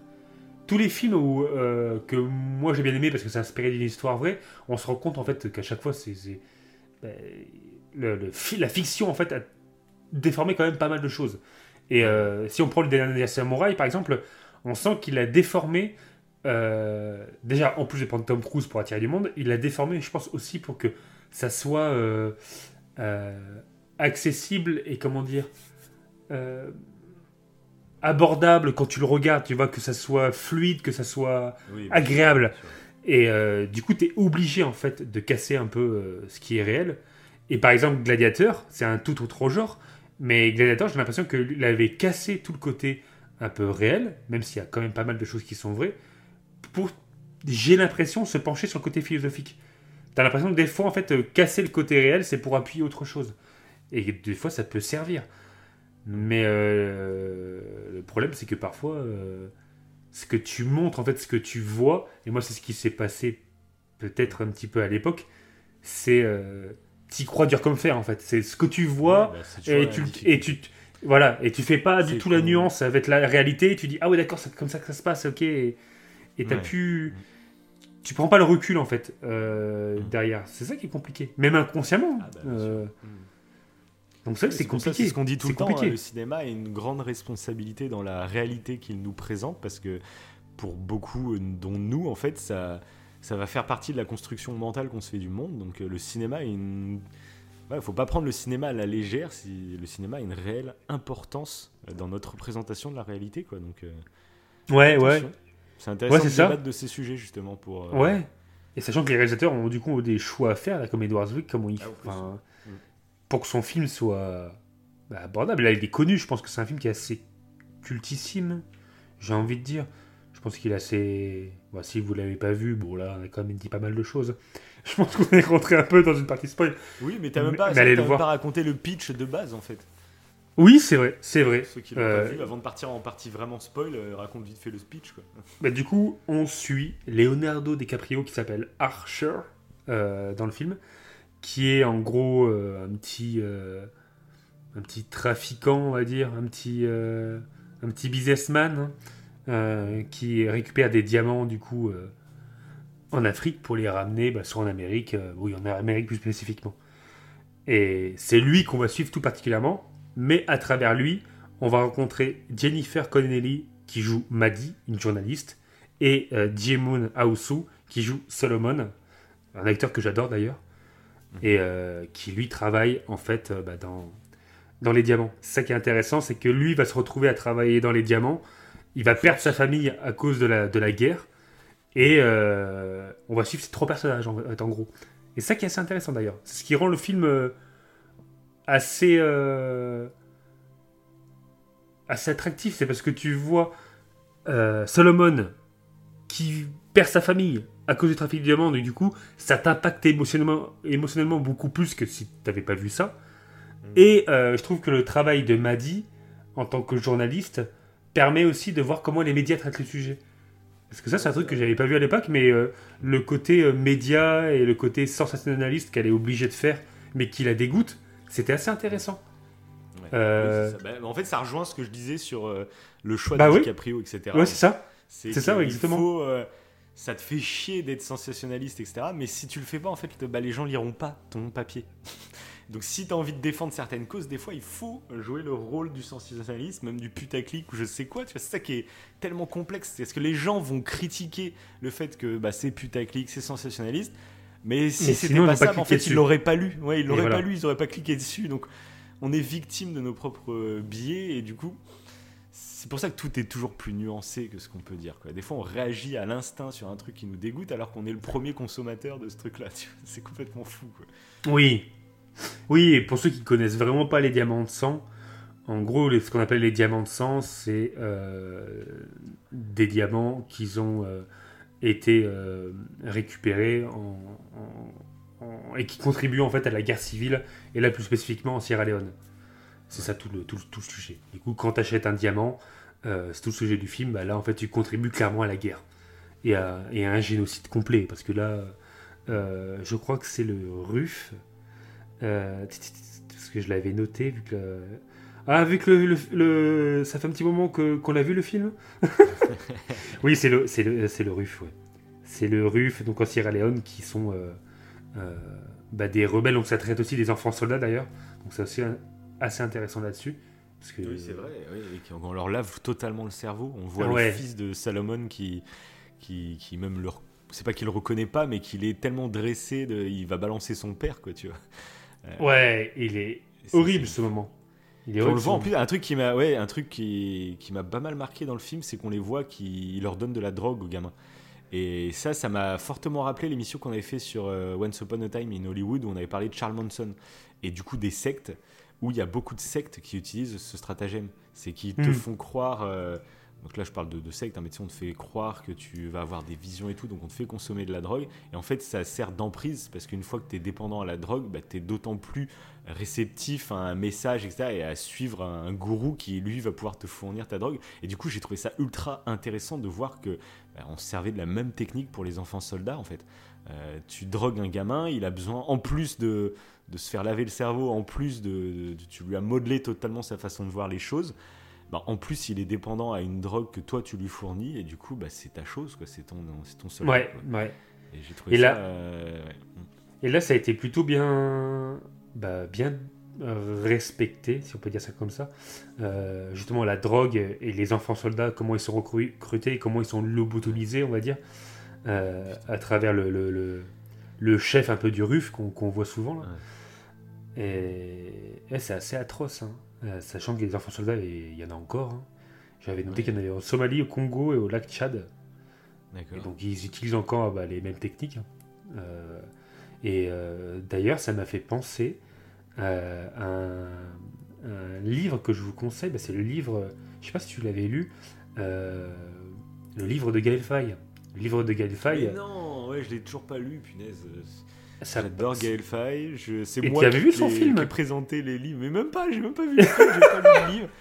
Parce qu'on devait faire une émission. On devait faire oui, une émission. on pouvait faire l'émission euh, livre Moi, je devais voir le film avant de voir le livre. Parce que toi, t'avais fait l'inverse, je crois, c'est ça? C'est ça, c'est ça. Moi, j'avais vu il faut lu le livre et après. Il faut qu'on parle de, il faut qu'on parle de Gaël Faye en plus. Voilà. Bon, bah, un moment de vie, oui, j'y pensais même plus à ça, alors que je l'ai, hein, le livre, j'ai tout. Moi, je dirais pas. J'allais dire un truc, mais du coup, on en parlera, je pense, de façon, quand on fera cette émission-là. ce sera très intéressant. Pour les auditeurs, non, non, allez voir euh, Petit Pays de Gaël Faye. Ouais, allez ouais, voir ou allez le lire. Euh, Ouais, le livre est génial. Écouter la musique de Gaël Faye, c'est juste. Euh, oui, déjà, de base. Et ça parle de ça, hein. façon, euh, ça parle des enfants soldats et tout, donc c'est super intéressant. Et il y avait un truc que, que j'avais vu il y a si, pas si longtemps, en fait. et du coup, c'est pour ça que je voulais parler de l'empathie, parce que justement, c'était un sujet sur ça. Et il parlait aussi des enfants soldats. C'est qu'ils expliquaient qu'en fait, il y avait plusieurs styles d'empathie. Euh, entre 1 et 2 ans, euh, on, avait tous euh, de l'empathie émotionnelle. Voilà. à part les psychopathes qui n'ont pas d'empathie. Hein, c'est quand tu nais sans empathie. Non, c'est les psychopathes. C'est psychopathes Ouais, ouais, c'est les psychopathes, ouais. Parce que la sociopathie, c'est c'est des, des, facteurs sociaux, tu, tu, peux le devenir. Alors que psychopathe, tu nais comme ça. Tu nais, ok, d'accord, ok. Ouais, tu nais souvent, ils avaient vu que euh, les personnes qui ont peu d'empathie, c'est qu'ils ont un amygdale, si je ne me trompe pas, très petit dans, le cerveau. Hein. et euh, ce qui fait qu'ils ont du mal à reconnaître les émotions euh, chez les autres. Et du coup, ils ont du mal à se mettre à la place de l'autre. Mais du coup, voilà. L'empathie émotionnelle. c'est pas forcément négatif, c'est ça qui est fou. C'est ça, oui, oui. Tu penses psychopathe, tu penses à un tueur en série, euh, je sais pas quoi, mais des fois pas du tout. Des fois, au mhm. contraire, ça peut être des, très grands chirurgiens qui, justement, ce manque d'empathie va leur permettre d'être de, très euh, sur deux et très. Euh, confiants dans, dans eux-mêmes. Enfin, ils vont pas stresser pour rien, etc. Donc des fois, en fait, parce que tu pourrais te dire, tiens, vas-y, on fait un scanner aux gens dès qu'ils naissent, et si on voit qu'il y a le, il, y a, ces caractéristiques qui font que c'est un psychopathe, bon, on, les bute, tu vois. Oui. parce qu'en fait, il y a des gens qui ont fait des choses géniales qui étaient psychopathes. C'est pas forcément négatif, en fait. Quoi. Exactement. Et justement, bah, euh, parce que les gens qui sont psychopathes n'ont donc pas cette empathie émotionnelle qui naît euh, entre, entre 1 et 2 ans, mais euh, il y en a pas mal bah, qui, qui, font avec et qui vont quand même développer une empathie qu'on appelle l'empathie cognitive. Euh, et l'empathie cognitive, en fait, tu l'as vers l'âge de 6 ans. Euh, et la différence, c'est que l'empathie émotionnelle, c'est instinctif. C'est euh, tu vois quelqu'un pleurer, tu vas pleurer. tu vas avoir ce sentiment de pleurer. Que l'empathie cognitive, en fait, tu vas t'imaginer à la place de l'autre. Tu vas faire l'effort intellectuel de te mettre à la place de l'autre. Et du coup, tu vas avoir de l'empathie parce que tu auras fait l'effort intellectuel. Et ça, c'est l'empathie cognitive. Et ça, tu l'as vers l'âge de 6 ans. Et après, tu le développes. Et entre 9 et 12 ans, tu relis ton empathie cognitive et ton empathie émotionnelle. Là, tu imbriques les deux ensemble pour que ce soit une empathie complète et totale. Et du coup, un psychopathe, euh, c'est vrai que ça, ça, dénote négativement quand on le dit comme ça, mais il peut avoir une très bonne empathie cognitive et presque et développer une forme d'empathie émotionnelle, mais qui est purement intellectualisée euh, euh, à 9, entre 9 et 12 ans. Donc c'est plutôt intéressant. Sauf que. Moi, je me dis souvent, pour, euh, pour essayer de comprendre, enfin, de voir d'une façon positive un psychopathe, tu vois, j'ai même l'impression que toutes les grandes stars, les grands joueurs de foot, etc., bah, je pense qu'il y en a beaucoup sont psychopathes parce que c'est des on le voit par exemple avec un mec comme Stromae qui, qui, a du mal avec le succès finalement. T'imagines la dose de travail, la dose de stress, la dose pour un être humain normal, c'est limite surréaliste de pouvoir encaisser tout ça. Donc il y a beaucoup d'artistes aussi qui se droguent pour justement enfin pour mm. tenir en fait. Et tu te dis du coup dans le lot ceux qui tiennent, on va dire. Euh, sans se droguer, sans, sans, avoir de chute à certains moments de leur carrière, etc., tu peux te dire, bah, en fait, ils sont tout simplement psychopathes mais c'est pas négatif, c'est juste qu'ils sont comme ça et puis c'est ce qui leur permet en fait d'être ce qu'ils sont, tu vois. Donc euh, je mm. trouve ça ultra intéressant de voir le, les psychopathes sous ce prisme-là. Ça se trouve il y a des gens qu'on admire euh, qui sont psychopathes. Kylian Mbappé à mon avis c'est un putain de psychopathe. c'est pas possible de mettre un but comme il a mis en finale de Coupe du Monde si euh, pour un être humain normal niveau sentiment, tu vois, c'est pas possible. il y a trop de pression, c'est pas. Ouais, ça serait intéressant de voir. Parce que c'est. Ouais, Est-ce que c'est vraiment après lié à la psychopathie euh, Parce que vu qu'il y a quand même. je dis ça bien sûr pour rire, mais, euh, mais je me dis que dans certains cas, ça doit être vrai, quoi. Pour pouvoir gérer ses émotions d'une manière aussi extrême. Parce que c'est enfin, ahurissant. Oui, c'est clair. Il y a une pression totale. Euh, ouais, ah clair. Oui, mais pour pas être totalement. Parce qu'il y a des joueurs de foot, par exemple, qui sont bloqués par les événements. Il y a des joueurs qui sont très très forts mais euh, dès qu'on arrive à un gros match en jeu, eh ben, les mecs n'existent plus. Ils sont complètement bouffés par, le, la, par la pression, etc. Et c'est ce qui fait la différence entre les, très bons joueurs et les, légendes de ce sport, tu vois. Et je pense qu'il y a beaucoup de légendes peut-être qui étaient atteints de psychopathie, euh, sans le savoir forcément, tu vois, mais ça leur permet, on va dire, d'encaisser ce genre de pression. Hmm. Bah, c'est euh, aussi les souvent les, bah, les hommes de pouvoir hmm. qui peuvent. alors, je sais pas si on peut appeler ça de la psychopathie du coup, mais qui peuvent perdre en empathie à cause du pouvoir. Il y a tout un délire là-dessus. Mais ça, je vous conseille d'aller voir Wivo Cerveau. Il en parle dans, dans un Parce que j'ai même parlé de qui avait, qui Je me rappelle, c'est une, une interrogation qu'on avait eue dans la toute première émission de ce podcast sur Game of Thrones. Où on s'était dit, est-ce qu'un bon dirigeant, finalement, ça ne doit pas être quelqu'un qui est dénué de total, euh, d'une totale mmh. empathie et qui prend des décisions qui sont justes mais qui parce que des fois tu ah prends bah, des décisions qui sont injustes par empathie en fait. C'est euh, exactement quelqu'un qui est qui voilà et que quelqu'un qui, qui, est en manque d'empathie ne serait pas quelqu'un de plus juste euh, pour la masse. Ah bah c'est totalement ce que l'étude euh, confirme. L'étude vient bah appuyer le fait. Première émission d'au coin du feu, on avait. Ah, c'était une pépite. C'était une pépite. Sur et non, mais c'était ça. C'était, c'est exactement ça. Apparemment, ce qu'ils ont déduit, c'est que si les dirigeants, euh, quand ils avaient en fait, enfin les hommes ou les femmes, n'importe, hein, enfin les humains qui avaient euh, beaucoup de pouvoir, étaient amenés à perdre en empathie, c'était justement pour être euh, à même de prendre des décisions qui bah sont pour le plus grand nombre. Donc ça, ça serait ça, l'explication un peu de survie, pourquoi, c'est, pourquoi on a encore ce, ce biais-là. Et c'est super intéressant, c'est super intéressant. Et du coup, pour en revenir à l'empathie euh, euh, cognitive et émotionnelle, quand elles sont imbriquées tous les deux, le truc, c'est que justement, les enfants soldats, on leur bousille leur empathie cognitive. Même s'ils ont une empathie émotionnelle, on leur bousille totalement l'empathie cognitive. En plus de ça, ils sont drogués. En plus de ça, donc ils perdent totalement notion euh, d'empathie et ils sont. C'est pour ça qu'après ils sont capables de tuer en fait, euh, comme on le voit dans le film. C'est qu'ils savent plus se mettre à la place de l'autre. En fait, euh, ils sont conditionnés pour tuer. Et ce qui est dur en fait, et il y avait un documentaire euh, sur le Blu-ray de, Blue de Blue Demon que j'ai regardé, et on voit justement des enfants soldats euh, euh, en 2000. euh, je crois que c'était en 2000. euh, bah, à la sortie du film en 2006, Ouais. même un peu plus tôt, où bah, ils sont sortis de ça, mais ils sont traumatisés par ce qu'ils ont fait en fait. Ils sont euh, autant. C'était les bourreaux, hein. ils ont fait partie des bourreaux, ils étaient partie du RUF, mais ce qu'ils ont fait, ça les... tu vois que ça les fait souffrir, ils sont autant victimes que bourreaux. Et tu sens qu'il y en a qui. euh, ça les. Bah voilà, ça les. L'empathie, elle est là parce qu'ils souffrent complètement.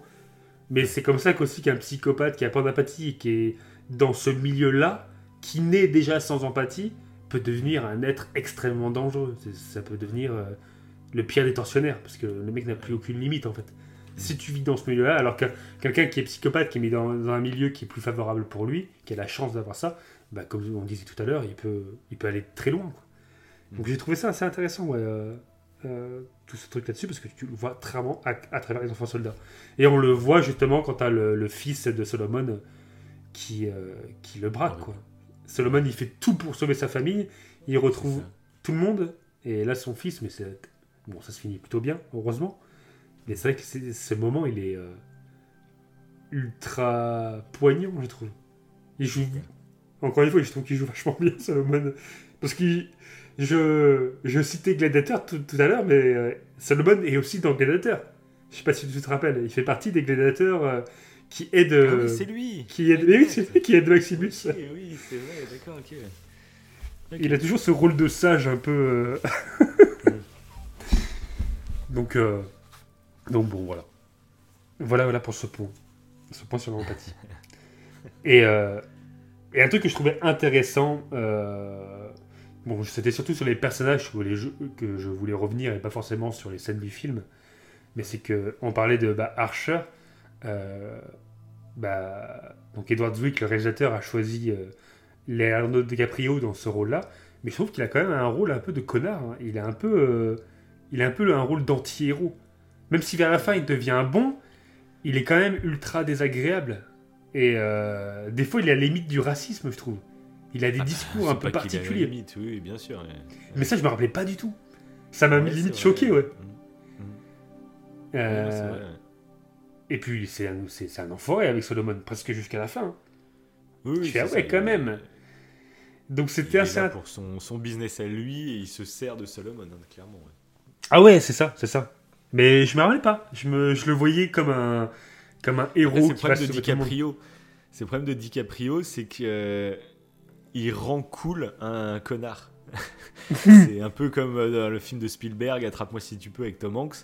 Euh, il joue un putain d'arnaqueur, mais bah, ça rend euh, ce- ce- ces arnaqueurs qui pourtant font du mal à des centaines et des milliers de personnes par leurs arnaques. Bah, ça les rend cool, tu vois. Euh, DiCaprio, il est trop cool. Tu regardes Arrête-moi si tu peux, mais t'as envie d'être DiCaprio. c'est vrai. Non, quand tu dézoomes, euh, c'est un gros connard, quoi.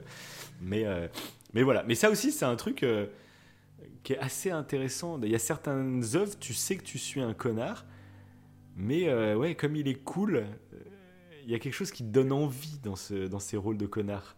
Mais c'est des connards cool, tu vois. C'est un mode, c'est un genre de Ouais, personnage. ouais, des c'est un style. cool.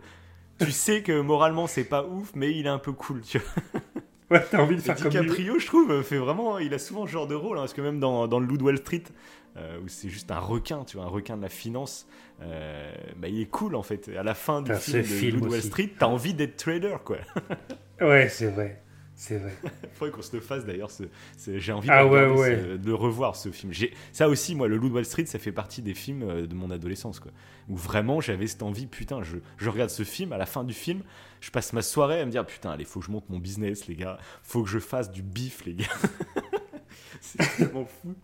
Et j'aimerais bien le revoir parce que ça fait un moment que je l'ai pas vu ce film. Ça, ce serait pas mal de se faire une petite émission en deux films sur DiCaprio. Ah ouais, Ça serait excellent. Ça peut être plutôt pas excellent. mal. ouais. Et euh, ah bah, pour revenir peut-être sur certains points euh, qui sont un peu faux, je dirais. Alors déjà, euh, les personnages qu'on voit dans le film, il y en a aucun qui sont tirés de faits réels. Ah, même Salomon, du coup, j'ai eu le doute là-dessus. Ouais, non, même Salomon. Ah ouais? Ouais. Ok. Ah, vois, je me suis D'ailleurs- pas renseigné parce que je voulais que ce soit toi qui apporte les trucs du coup, mais je pensais que pour le coup, euh, alors je savais que toute l'histoire était romancée avec DiCaprio, blablabla, mais du coup je pensais que le personnage de Salomon Gandhi était réel et qu'il y avait vraiment eu un, un décret politique grâce à un mec ou un truc comme ça, tu vois. Non, non, non. Euh, Ah. Même pas, même pas. Tout Ah. est. euh, en fait, c'est les À événements, À chier. c'est les événements qui se passent dedans qui sont vrais. Genre Ok, ouais, Free c'est un Top- peu la- ouais. Voilà, c'est juste. le- en gros, c'est ce qu'ont vécu beaucoup de gens et on fait une sorte d'histoire qui va représenter la vie de, de- de- de plein de personnes. euh, Ouais. C'est ça, D'une ça. situation, quoi, en gros. Ouais, ok. Euh, Je pensais réellement, vu comment le film se termine, je pensais vraiment qu'il existait, putain. Il y a, il y a un mini délire euh, parce que c'est tiré d'un livre en partie le film et euh, dans le livre il cite Michel euh, Dessé-Deller euh, qui est mort en septembre 2016 euh, avant le jugement parce qu'il allait être jugé justement pour les diamants de sang Euh, et c'est un gars qui est franco-belge et qui pourrait être un peu le, le, le mec qu'on voit à la fin que Solomon va piéger. Tu sais, celui qui fait le trafic de diamants. Là. Ok. Voilà. Ça serait un peu inspiré de lui. Voilà, parce que le, gars était au courant en fait des diamants de sang, mais il en profitait euh, euh, clairement sans état d'âme hein, euh, pour après le revendre. Donc il y aurait une inspiration à ce niveau-là. Après Archer, Solomon et m'a dit pas du tout, c'est fictif, c'est pour le film. Après c'est le RUF, bah, il a existé. hein, le RUF, c'est ce qu'on voit les militants qu'on voit, enfin les militants, les rebelles plutôt qu'on voit qui s'accaparent des mines ils ont bien existé entre 91 et 2002 et euh, ils ont été créés et en partie à cause euh, du président libérien qui s'appelait Charles Taylor qui lui bah, était à côté en fait il était dans le pays à côté. C'était de la corruption hein, voilà c'était un dictateur.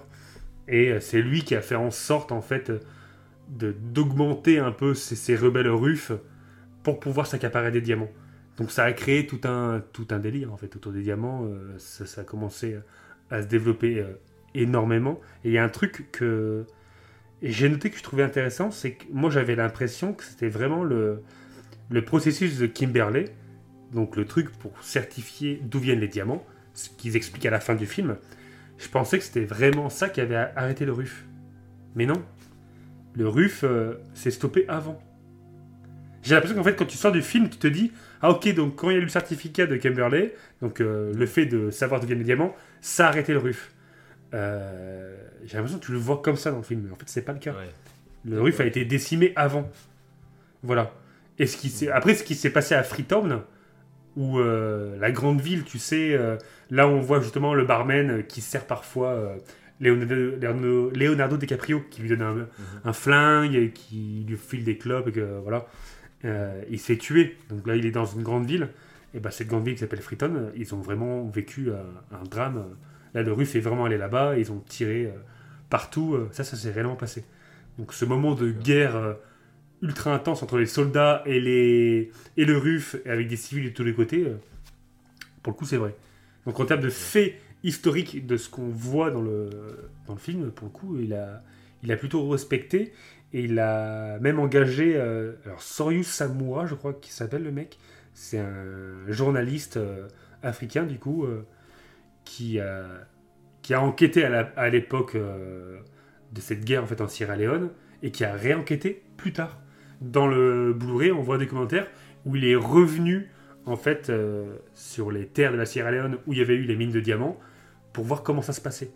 Il y a toujours en fait du trafic de diamants, mais plus lié à, à la guerre civile, quoi. Plus lié à ce qu'on peut appeler les terroristes, aux rebelles.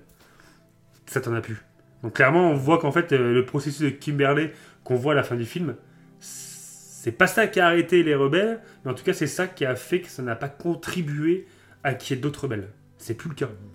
De ce qu'on voyait dans le documentaire, euh, c'est. T'as encore, hein, évidemment, des rebelles euh, en Afrique, mais plus liés au diamant. Ça a quand même eu un gros impact. Donc c'était assez intéressant.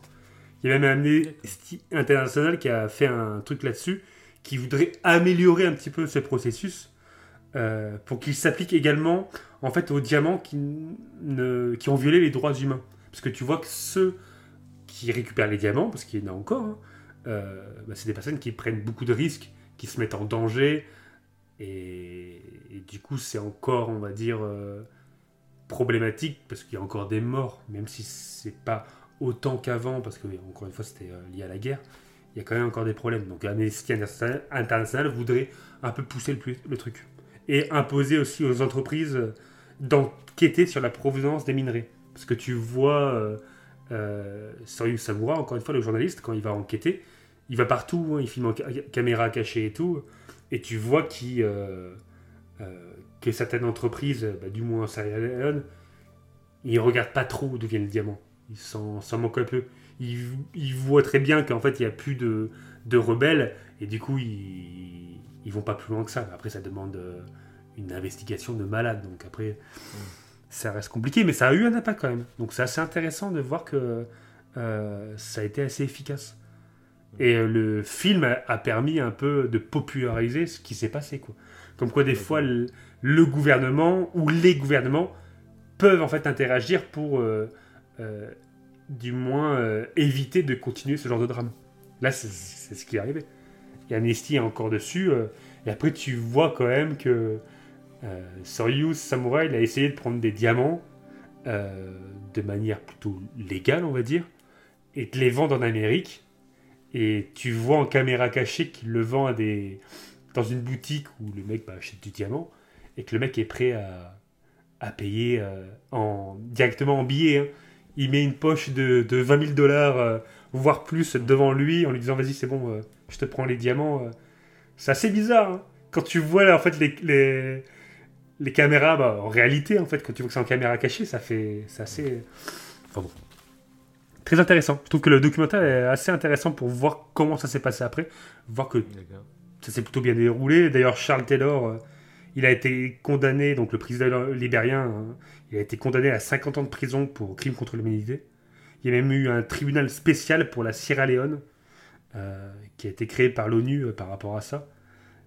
Donc, euh, et voilà, encore une fois, le, bah, Michel Décédéler, là, le franco-belge, aurait dû être jugé. Sauf qu'il est mort avant.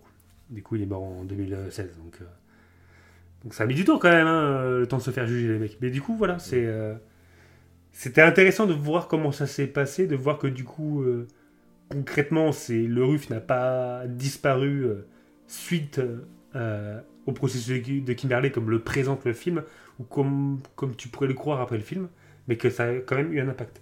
Et je pense que bah, le Edward Zwick voulait le montrer à travers son œuvre, donc c'était... Bah voilà, j'ai trouvé ça plutôt beau.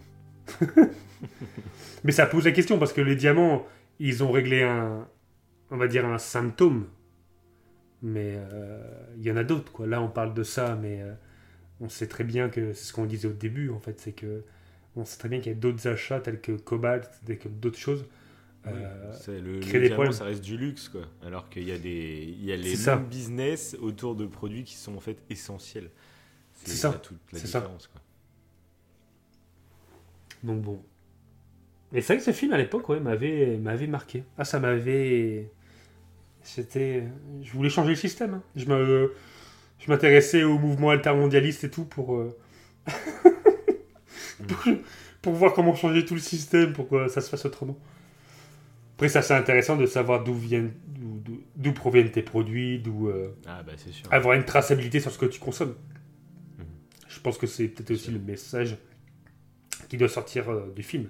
Mais pour tout à chacun. Pas pour que les produits luxe, en fait, euh, comme, euh, Oui, bien comme sûr. on dit. Tous les produits qu'on consomme, euh, savoir d'où ils viennent et, et voilà. Et viser des produits qui, bah, qui on l'espère, Mais c'est vrai que tu fais de exactement le même film, tu fais exactement le même film en parlant de, le- des diamants, je sais pas, bah, comme tu dis, c'est le cobalt. bah, du cobalt, hein, pour, le, film, téléphone. Tu parles du cobalt, etc. Pendant tout le film, tu te dis, ouais, c'est incroyable qu'on laisse faire ça, blabla. Et le film peut se conclure avec. euh, où tu vois que tout le monde là dans son téléphone, par exemple, et qu'on est. Tu sais, le film serait intéressant qu'il se retourne à la fin et qui, qui te. qui braque la caméra vers toi, en fait. Donc tu dis, ah oui, Mm. toutes les horreurs que j'ai vues dans ce film, je suis en fait euh, révolté par ce que j'ai vu. Et au final, bah, je me rends compte que j'y participe sans même le savoir globalement. Mais ouais, mais trop. Ça serait super intéressant. intéressant. Parce que là, c'est ouais, c'est ça. C'est là comme c'est diamants, t'as vraiment ce truc à la fin du film. Tu vas te rendre compte d'un problème, mais tu seras quand même étranger à ce problème globalement, quoi. Tu... Hum, hum, hum. Je pense qu'il a voulu parler ça parce que c'était assez puissant et assez fort euh, Ouais, émotionnellement de le oui, faire. Déjà bien. hein, Parce que tu as les enfants soldats et parce que tu as ce processus de Kimberley qui a mis du temps à se faire en plus. hein.